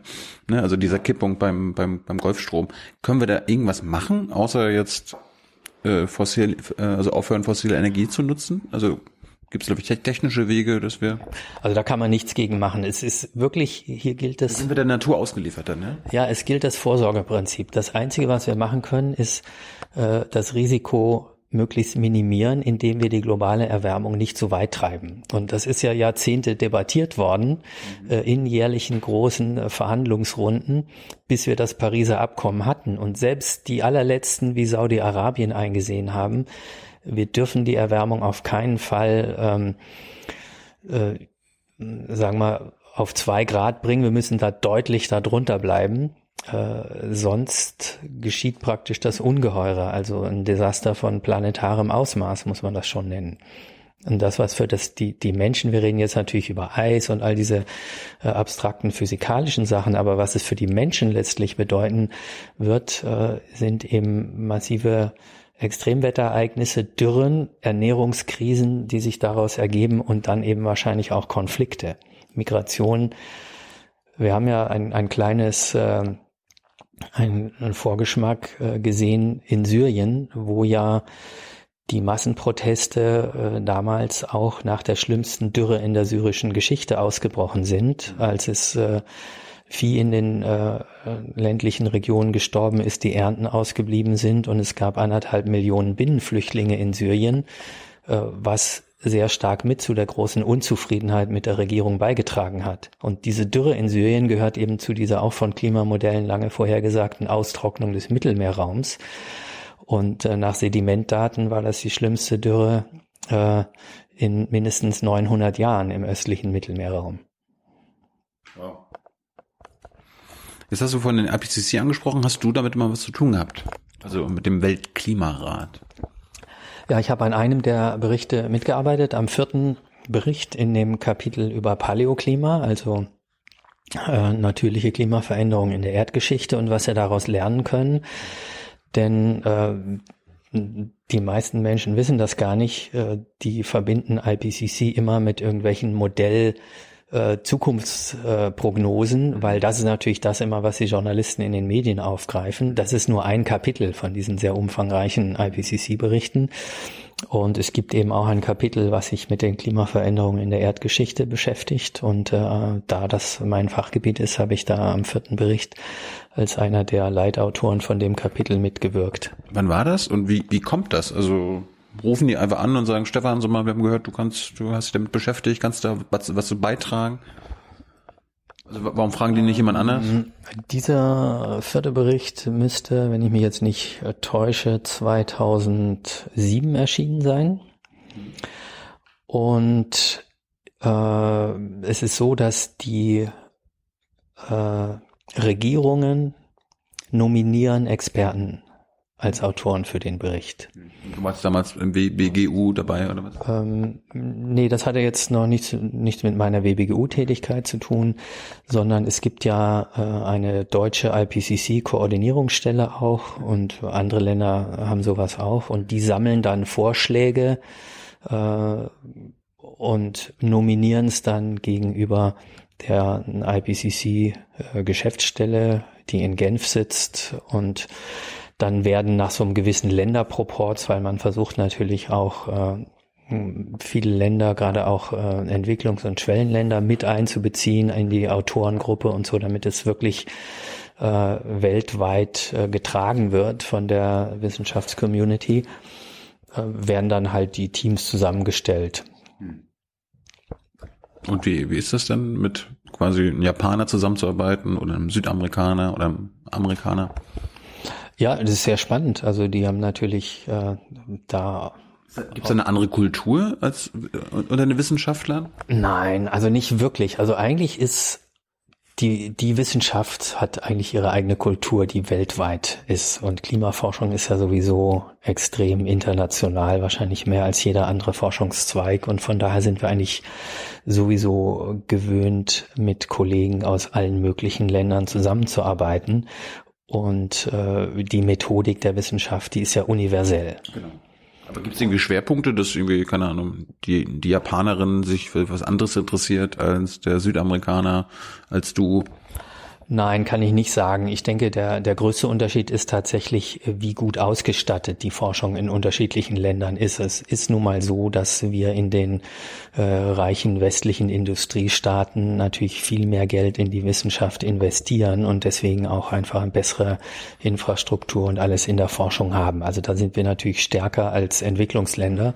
Das ist der größte Unterschied, äh, den man merkt. Das ähm, ist, ist in Entwicklungsländern häufig einfach einfach nicht so spezialisiert, die Forschung, weil es gibt einfach nicht so viele. Dann gibt's nur eben ähm, eine Handvoll Klimaforscher in einem ganzen Land und die, mhm. die können, die müssen natürlich wesentlich universeller äh, denken und können sich nicht so sehr spezialisieren jetzt auf Golfstrom oder was immer. Mhm. Äh, und sie haben natürlich häufig nicht die Mittel, wie das Deutschland hat, ähm, mit dem Forschungsschiff in den Indischen Ozean zu fahren, sondern die kümmern sich um ihre eigenen Gewässer. Das war sogar so, als ich in Neuseeland promoviert habe, dass äh, die Regierung beschlossen hat, äh, wir sollen gefälligst äh, mit dem Forschungsschiff in den neuseeländischen Hoheitsgewässern bleiben und nicht irgendwo in die Tropen fahren oder so, weil prioritär Interesse eben an der Forschung äh, im eigenen Land für das eigene Land äh, besteht. Und es gibt nur wenige Forschungsnationen, die wirklich äh, global forschen und in der Antarktis, in den Tropen und so weiter. Gehören wir dazu? Ja. Gibt es andere Länder? Nicht, nicht, nicht, wir, müssen, wir müssen ja nicht nur uns loben. Nee, klar. Also die Forschungsnation Nummer eins ist und bleibt äh, die USA. Das sieht man einfach auch in unserem Gebiet, wenn man sich anschaut, wo sind die meisten Spitzenpublikationen äh, erschienen, aus welchen Ländern. Ich habe das irgendwann mal vor Jahren auch analysiert. Und es sind Platz eins USA, Platz zwei Großbritannien und Deutschland kommt schon knapp dahinter auf Platz drei. Wie, wie ist das zum Beispiel mit China? Also hast du mit chinesischen Klimawissenschaftlern zu tun? Ja, schon auch. Also die sind natürlich aufstrebend, muss man sagen. Äh, die äh, investieren, da wächst auch äh, die Forschung und gewinnt zunehmend an Wichtigkeit. Das ist lustig, ne? dass quasi bei den Amerikanern die führenden Klimatologen oder Klimawissenschaftler sind und die das Land gleichzeitig, das ist, glaube ich, immer noch für den größten CO2-Ausstoß verantwortlich? Ähm, na, inzwischen ist China für den größten CO2-Ausstoß verantwortlich. Die haben die USA überholt, ähm, aber die haben natürlich auch ein Mehrfaches an Bevölkerung. Also rein äh, pro Kopf sieht China nicht äh, so schlecht aus im Vergleich, aber äh, einfach von der großen Menschenzahl haben sie natürlich insgesamt die höchsten Emissionen.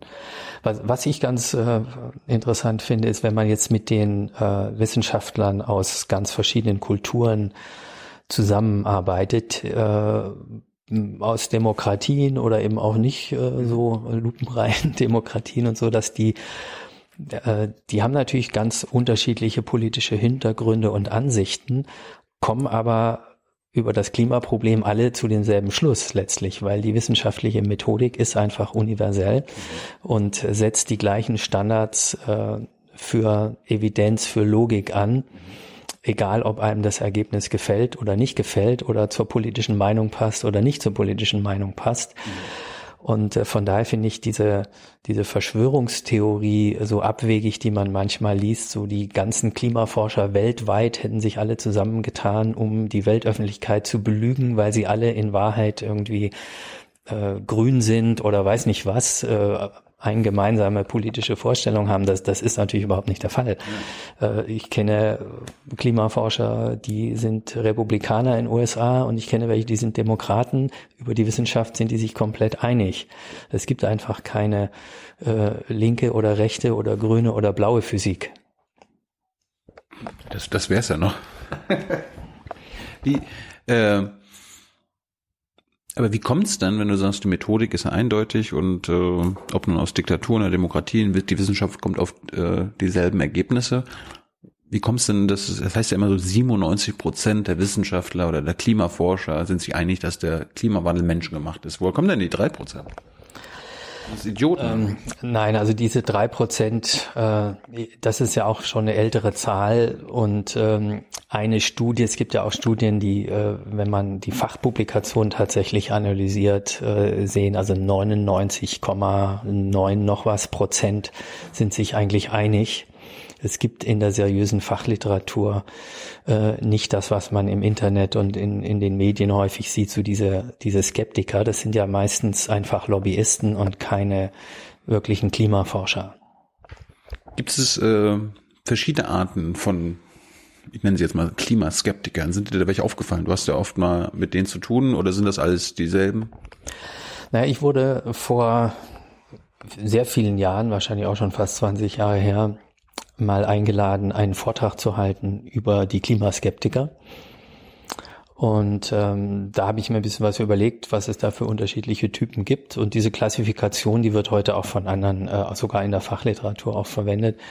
Also es gibt einmal, äh, habe ich da unterschieden zwischen den sogenannten äh, Trendskeptikern, die also skeptisch sind, dass es überhaupt einen Erwärmungstrend gibt die gibt's eigentlich nicht mehr. Also das, wie gesagt, das war eine alte Klassifizierung. Inzwischen sind die weitgehend ausgestorben. Die Leute, die sagen, äh, in Wahrheit gibt's gar keine Erwärmung.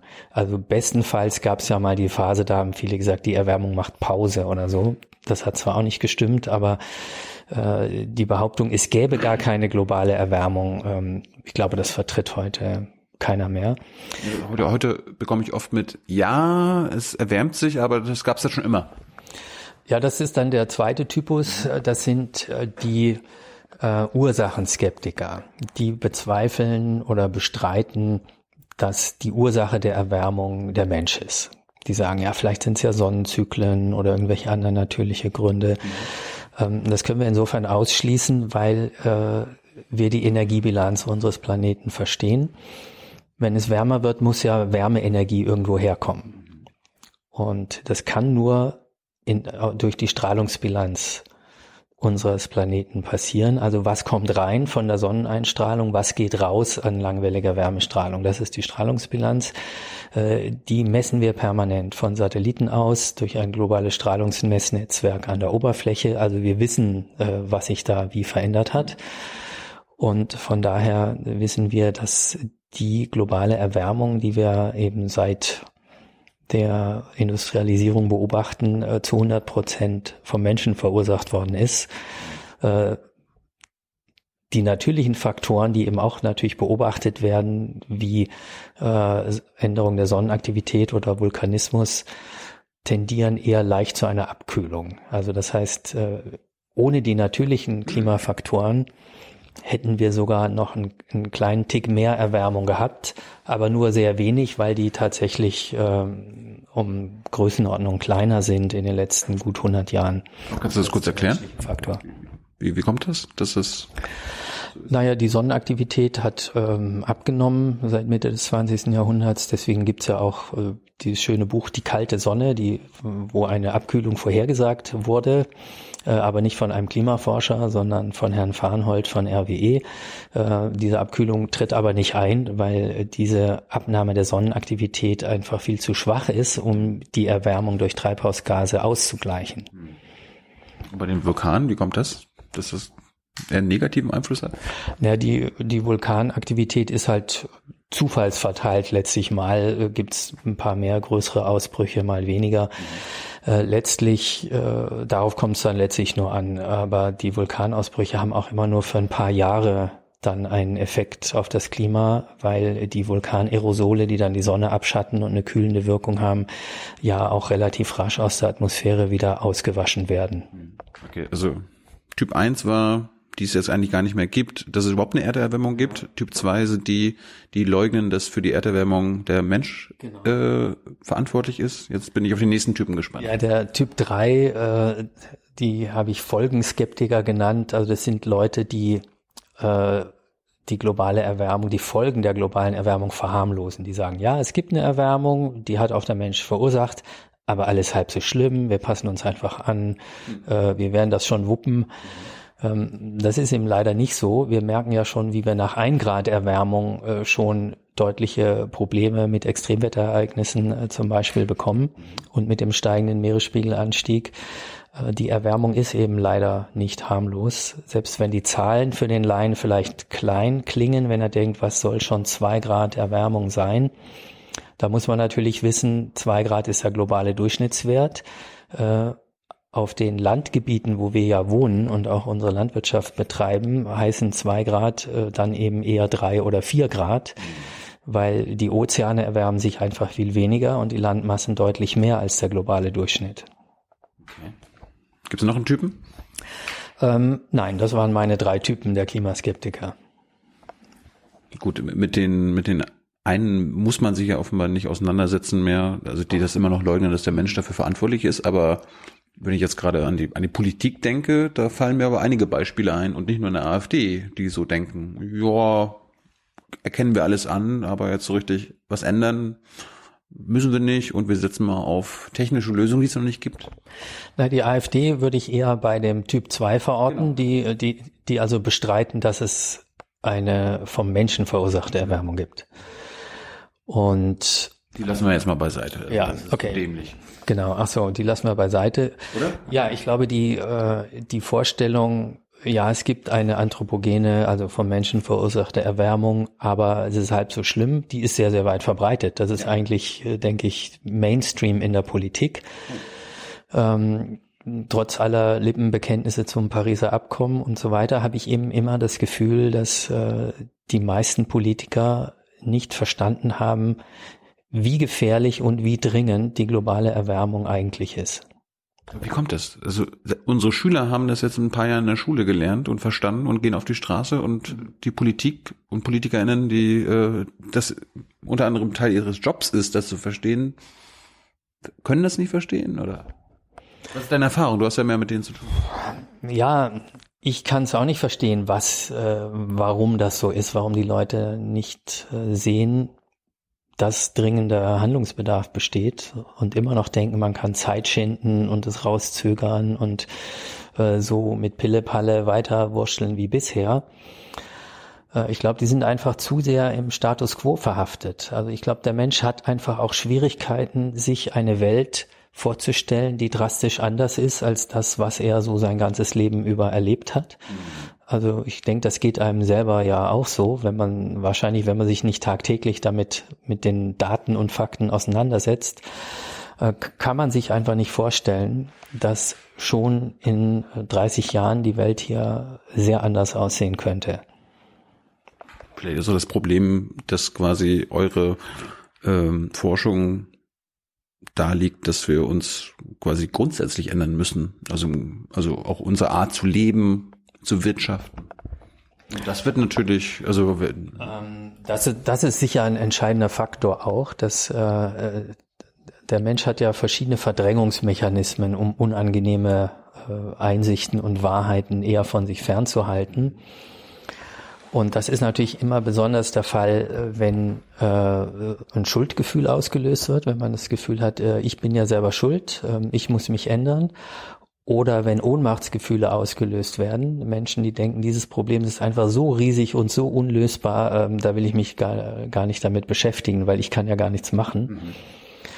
Mhm. Äh, ich glaube, das sind so psychologische Gründe, warum das Problem leicht verdrängt wird und warum man dann lieber irgendwelchen Scharlatanen auf dem, den Leim geht, die einem beruhigende Märchen erzählen und sagen, es ist alles nicht so schlimm und es ist alles übertrieben und die Klimaforscher, die machen das alle nur, weil sie damit Forschungsgelder bekommen wollen und so weiter.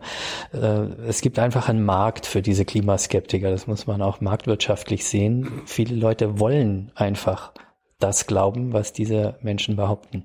Im Grunde ist ja dieser Typ 2, die Leugner des menschengemachten Klimawandels, äh, wenn man dieses, dieses schöne Wort Leugnung mitnimmt, dann ist das ja der Typ 3, die Verleugner, die sich nicht eingestehen wollen, was das, was man weiß, für Konsequenzen hat.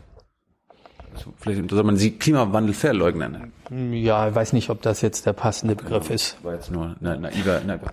Aber äh, du redest ja mit Typ 3. Du musst dich ja mit denen beschäftigen, weil die ja in der Politik äh, vorherrschen. Lohnt es sich eigentlich, mit äh, Typ 2 zu reden, also mit den Leugnern des menschengemachten Klimawandels, oder ist da alle Hoffnung verloren?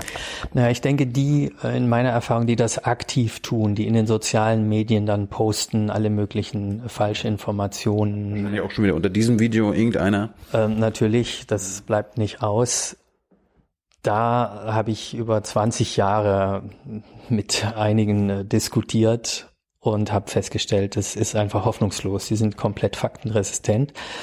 Aber es gibt eine große Menge von Menschen, die einfach äh, verunsichert sind, wenn sie dann heute dies lesen und dann lesen sie wieder, äh, dass es alles nur Panikmache und Alarmismus und dann ähm, oder oder sie hören eben so ein Argument, äh, Klima hat sich ja schon immer geändert.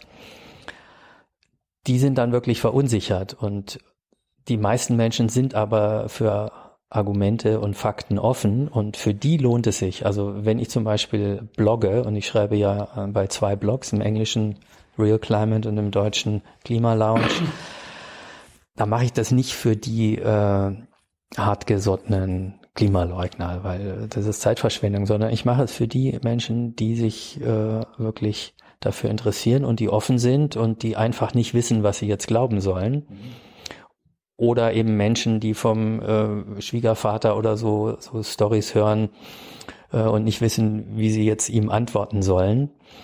Und ganz viele meiner Leser sind auch Menschen, die sich professionell mit Klimawandel beschäftigen, in Verwaltungen, in Betrieben, weil die beschäftigen sich ja damit, was machen wir jetzt, äh, Emissionsreduktionspläne ja. und so weiter und die mir dann sagen, ja, in dieser Sitzung, da ist halt wieder jemand dies und jenes erzählt, was er irgendwo äh, bei Klimaskeptikern auf einer Webseite gelesen hat äh, und die dann ganz dankbar sind, wenn sie irgendwo eine Stelle haben, wo sie die Gegenargumente finden. Gibt es denn irgendwelche, in Anführungsstrichen, Argumente dieser Skeptiker, die dir immer wieder begegnen und die quasi, äh, die man widerlegen muss oder so? Ja, da gibt's könnte man eine ganze Liste aufstellen und äh, bitte nicht alle äh, mich anmailen, wenn Sie irgendwelchen solchen Begegnungen, äh, äh, Argumenten begegnen, weil da gibt's ja schon enzyklopädisch zum Beispiel skepticalscience.com äh, oder .org, weiß nicht, Skeptical Science jedenfalls. Äh, die haben enzyklopädisch alle möglichen denkbaren Skeptiker-Argumente da schon gesammelt und auch die Gegenargumente, da kann man eigentlich alles finden, da muss man allerdings Englisch können. Ähm, manche der Artikel gibt es zwar auch auf Deutsch, aber um das richtig systematisch zu durchsuchen, ist hm, Englisch. Äh, Klimafakten.de gibt's noch auf Deutsch. Ähm, die haben auch gute Materialien zu den gängigsten Skeptiker-Argumenten. Äh, eines der beliebtesten ist so als Dauerbrenner nach wie vor äh, Klimawandel äh, gab es schon immer, mhm. äh, was ja auch stimmt. Ja, ja. woher wissen die Leute das von Menschen wie mir, die Paläoklimatologie betreiben und äh, die vergangenen Klimaveränderungen analysieren? Und wir können die ja inzwischen auch äh, in unseren Klimamodellen auch nachrechnen. Es ist jetzt sogar gelungen, komplett die letzten drei Millionen Jahre in unserem Klimamodell zu rechnen mit allen Eiszeitzyklen, also Beginn und Ende von Eiszeiten und so weiter reproduziert das Modell alle korrekt, nur angetrieben durch die eigentliche Ursache der Eiszeiten. Das sind ja die Zyklen der Erdbahn. Und äh, wenn man die als Antrieb ins Modell reingibt, können wir eben letzten drei Millionen Jahre Klimageschichte reproduzieren inzwischen. Also das Klima hat sich schon immer geändert, aber äh, eben nicht ohne Grund. Es gab äußere Antriebe, die das verursacht haben, zum Beispiel diese Erdbahnzyklen. Und man muss eben bei jeder Klimaveränderung verstehen, was war jetzt hier der Grund? Und äh, es gibt diesen schönen Vergleich, äh, wenn man jetzt hier eine Leiche findet mit einem Messer im Rücken, dann kann man natürlich auch sagen, ja, Menschen sterben doch schon seit jeher eines natürlichen Todes, also muss der auch eines natürlichen Todes gestorben sein. Aber ähm, wenn man eben die klaren äh, Indizien hat, dass es kein natürlicher Tod war, ähm, wäre das natürlich töricht. Und genauso ist es mit der globalen Erwärmung. Ich habe ja schon erwähnt, äh, wir wissen, wodurch die Strahlungsbilanz unserer Erde so verändert worden ist, dass wir jetzt mehr Wärme mhm äh, da behalten und nicht ins All abstrahlen, nämlich durch die steigende Treibhausgaskonzentration. Die Klimaforschung hat diese Erwärmung vorhergesagt, bevor sie beobachtet wurde, weil man die Physik verstanden hat. Ähm, also wenn die Klimageschichte und die natürlichen Klimaveränderungen eines äh, zeigt, dann, dass es, dass es ein empfindliches System ist, was wirklich zu starken Ausschlägen neigt, wie eben den Eiszeiten. Also es gibt keine stabilisierenden Rückkopplungen, die etwa verhindern würden, dass es äh, hier auf diesem Planeten fünf Grad kälter wird oder auch fünf Grad wärmer. Hat es ja alles in der Klimageschichte schon gegeben. Also man kann nicht äh, darauf vertrauen, dass das System äh, einfach stabil bleibt, wenn man es so kräftig stört, wie wir Menschen das jetzt tun. Wir nennen uns im Ende ähm, ganz kurz, weil du deinen Blog angesprochen hast. Du machst das ist ja quasi auch ein Medium, aber du, da bist du ja der Experte. Äh, wie hältst du das denn mit uns äh, Journalisten oder quasi Leuten, denen, die jetzt nicht Experten sind, aber quasi auch über diese Themen berichten? Ähm, wiegen wir da vorbildlich ab? Also lassen wir die Klimaskeptiker jetzt nicht zu Wort kommen oder hast du auch das Gefühl, dass deren Argumente auch in normalen Medien zu finden sind? Ähm, ja, letzteres auf jeden Fall. Da gibt es ja auch eine ganze Reihe sozialwissenschaftlicher Untersuchungen dazu, äh, die zeigen, dass diese Skeptiker-Thesen im Vergleich zu ihrer Bedeutung in der Wissenschaft dann in den Medien weit, weit überproportional zu Wort kommen. Und äh, die werden da eben häufig auch unwidersprochen äh, wiedergegeben und salonfähig gemacht. Und äh, natürlich kann jeder seine eigene Meinung haben und ich bin sehr für Meinungsfreiheit und äh, aber nicht jeder hat ein Recht auf eigene Fakten gewissermaßen. Und bei Medien würde man eben schon erwarten, dass sie verpflichtet sind, äh, einer ähm, der, der Wahrheit verpflichtet sind, wie wir in der Wissenschaft auch und eben auch ein gewisses Minimum an Faktencheck macht und nicht jeden Unsinn, der von einer Lobbyorganisation kommt, einfach kritiklos äh, wiedergeben. Und es gibt ja auch die Untersuchungen, die eben zeigen, wenn man Menschen fragt, ähm, welcher Prozentsatz der Klimaforscher glaubt, dass es eine vom Menschen verursachte Erwärmung gibt, dann äh, sind häufig, äh, denken die meisten Menschen, das ist so ungefähr 50-50. Also die haben so diese Zwei-Lager-Theorie, als sei die Klimaforschung in zwei Lager gespalten, die, die ah. dran glauben und die da nicht dran glauben. Ah. Ähm, ich glaube, in Deutschland ist es vielleicht inzwischen äh, besser, aber äh, in den USA ist noch gar nicht so lange her, dass es, die meisten haben die Antwort 50-50 gegeben und in Wahrheit sind natürlich, wie gesagt, ungefähr mindestens 99 Prozent der Klimaforscher glauben, es gibt eine vom Menschen verursachte Erwärmung. Und dass dieser Konsens, den es gibt, in der Öffentlichkeit nicht ankommt, das hat natürlich schon mit der Medienberichterstattung zu tun, die eben immer wieder diese Scheinkontroversen über die Ursache der Erwärmung und so weiter hochhält, so dass viele Menschen eben nach wie vor glauben, das sei in der Forschung noch umstritten. Hast du irgendwelche Tipps, außer dass wir das sein lassen, äh, diese Thesen gleich zu, also gleich zu gewichten? Ähm, ja, also erstens natürlich nicht diese, diese Scheinausgewogenheit, dass immer, wenn ein seriöser Klimaforscher zu Wort kommt, man dann auch irgendeinen Skeptiker zitiert. Das ist hauptsächlich in angelsächsischen Medien häufig so. Dann glaube ich, müsste eigentlich die, die Welt des Journalismus äh, vielleicht äh, ein bisschen offensiver auch diskutieren, wie das ist mit so bestimmten Medien, die systematisch, also jetzt denke ich zum Beispiel an die Murdoch-Presse oder Breitbart oder so, die, die einfach systematisch Falschinformationen zu einem Thema verbreiten. Mhm. Ähm, das, das kann ja eigentlich, äh, sagen wir mal, dem Berufsethos äh, der Journalisten-Community nicht recht sein. Wenn man sieht hier, da geht es nicht um andere Meinungen, sondern da wird einfach systematisch äh, falsch berichtet. Ich weiß nicht, was man dagegen unternehmen könnte, aber ich denke, das, das, das darf ja eigentlich nicht sein. Und ähm, Braucht es mehr Leute wie Harald Lesch in den, in den Medien? Genau, was ich noch sagen wollte als drittes, was natürlich auch sehr wichtig ist, was ich mir sehr lange gewünscht habe, viele Jahre und erst in den letzten Jahren eigentlich passiert, ist, dass man die Hintergründe dieser Klimaskeptiker beleuchtet, dass man eben mhm. auch mal äh, auf eine Eike-Konferenz geht und kritisch darüber berichtet, was da eigentlich abläuft und auch mal da fragt, wer finanziert euch eigentlich und so weiter.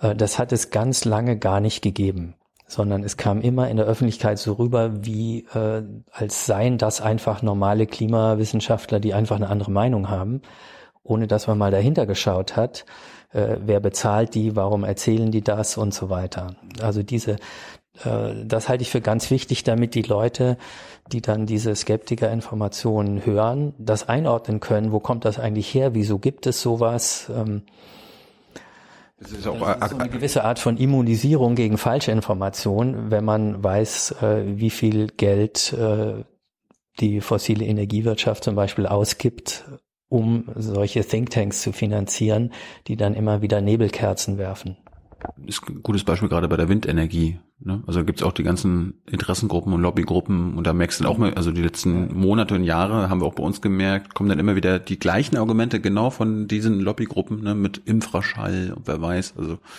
die Gefahren der, der Windräder und so. Also ich merke auf jeden Fall, dass sich die, diese Skeptiker-Debatte, die wir bei den Grundlagen der Klimaforschung seit Jahrzehnten hatten, dass die sich jetzt stark verlagert auf so Skeptiker gegen Windenergie, Skeptiker gegen Elektromobilität und so ja. weiter, dass sie mit ganz ähnlichen Methoden arbeiten und unseriöse falsche Informationen darüber verbreiten. Also sie spezialisieren sich weg vom Klimawandel an sich äh, in, äh, in Zweifel ziehen, sondern eher, okay, hier Elektro äh, ist ja auch ist ja auch scheiße. Ne? Ja, ich weiß gar nicht, ob das dieselben Leute sind. Ähm, die da sich diese falschen Informationen ausdenken und verbreiten. Ähm, vielleicht ist das so. Also was ja schon aufgezeigt worden ist, äh, unter anderem äh, von äh, der Harvard-Wissenschaftshistorikerin Naomi Oreskes, ist, dass die äh, Klimaleugner äh, zu einem erheblichen Teil dieselben Personen sind, die davor die Kampagnen gemacht haben, dass Rauchen unschädlich sei in den USA. Das sind dieselben Personen und dieselben PR-Agenturen und dieselben Methoden, die da eingesetzt worden sind. Nochmal ganz kurz, äh, so Harald Lesch, braucht es davon äh, mehr? Ja, ja, ich denke, Harald Lesch macht da einen super Job. Hm. Ist da was für dich? Irgendwie eine eigene Sendung oder so weiter? Vielleicht guckt ja gerade jemand zu. Naja, ich glaube. Ist so eine Rampensau? Ich, äh, nee, ich, ich habe, glaube ich, nicht so diese TV-Wirksamkeit. Hm. Also ich bin wahrscheinlich einfach besser Mach doch mal einen Podcast. Also ich meine, ich glaube, du, ja, das wäre da was. Ich denke, ich, ich kann äh, schriftlich gut, ich kann auch gut Vorträge halten, aber ich, ich bin kein äh, besonders guter Talkshow-Mensch oder Fernseh-Personality. Bist du eingeladen zu Talkshows zum Beispiel? Wenn so Maischberger oder eine Wilma über das Klima diskutieren will? Äh, selten. Also ist, ist passiert. Äh, aber könnte öfter passieren, oder? Ich mache das auch gar nicht so gerne. Also ich finde das stressig ich mache das dann, klar muss man machen, also man kann sich da, man kann da nicht kneifen, denke ich, wenn man als Klimaforscher eingeladen wird. Aber also ich bin nicht so diese Persönlichkeit, die da Naturtalent ist oder der das leicht fällt, sondern ich finde es dann schon eher eher Stress. Also ich will jetzt bloß nicht, dass jemand das hört und ich jetzt lauter Talkshow-Einladungen kriege, weil äh, das stresst mich dann. Die Redakteure gucken hier nicht zu. Ja, gut. Dann beruhigt.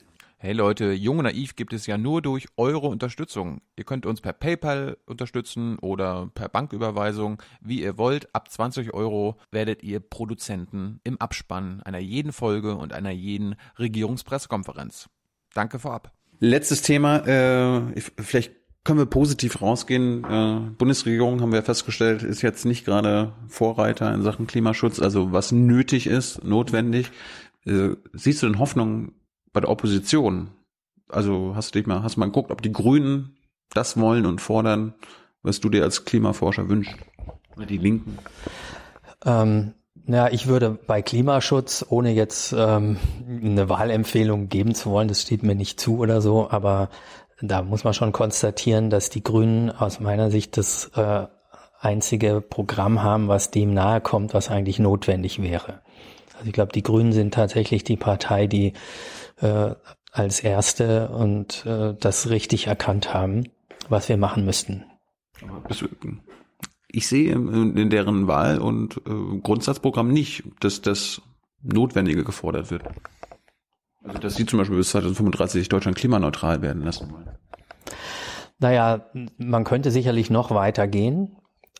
Ja. Die Grünen machen sicherlich ihre Abwägung auch, was sie dem Wähler noch zumuten können. Das ist äh, bis zum gewissen Grade auch legitim, aber ich denke halt von den Parteien, die wir da zur Wahl haben, äh, ist das noch am ehesten das, was das, äh, was eine Politik fordert, wie wir sie brauchen, um die Klimakrise in den Griff zu kriegen. Und man sollte auch, also da du positiv rausgehen willst, ähm, vielleicht hier auch noch erwähnen, dass ja viele Länder wesentlich besser unterwegs sind als wir. Also ich habe mir jetzt gerade mal äh, diese Woche die Emissionen, die Emissionsänderung seit 2005 angeschaut in den äh, OECD-Staaten. Da liegt Deutschland auf Rang 22. Das heißt, es gibt 21 Staaten, die schneller reduziert haben als wir. Hm. Und äh, äh, einige davon um ein Mehrfaches schneller. Also Dänemark, Großbritannien zum Beispiel. Äh, das geht in der deutschen Diskussion leicht unter, wo man immer wieder hört, ja, Deutschland kann ja alleine nicht die Welt retten. Ähm, das Argument ist natürlich völliger Quatsch. Äh, es stimmt natürlich, ja, es ist insofern trivial richtig, aber es ist völlig irrelevant, weil erstens haben wir ein Pariser Abkommen, alle sind jetzt gefordert und zweitens sind wir ja auch nicht gerade Vorreiter, sondern es gibt eben viele Länder, die wesentlich mehr äh, und engagierter für Klimaschutz arbeiten als wir, die Sachen schon haben wie einen vernünftigen CO2-Preis, ein Klimaschutzgesetz, eine unabhängige Kommission wie in Großbritannien zum Beispiel, die das auch überprüft und äh, Empfehlungen abgeben kann. Das, was hier die Bundesregierung da äh, als ähm, Kommission sich vorgestellt hat, das hat ja überhaupt keine Befugnisse, ist ja total zahnlos. Die sollten sich einfach mal an Großbritannien orientieren. Die sind jetzt vielleicht mit Brexit nicht das leuchtende Vorbild, aber im Klimaschutz äh, haben sie uns einfach einiges voraus. Und wir müssen einfach mal ein bisschen auf die Nachbarländer schauen, die schon länger erfolgreich Klimaschutz betreiben und von denen uns was abgucken. Ich glaube, das ist echt ein schönes Schlusswort. Stefan, vielen Dank für deine Zeit. Es war sehr interessant. Vielleicht irgendwann mal wieder. Und äh, ihr seid wichtig dafür, dass es diese Sendung gibt. Wir blenden das gerade ein. Danke vorab für eure finanzielle Unterstützung. Ciao. Ciao. Ciao.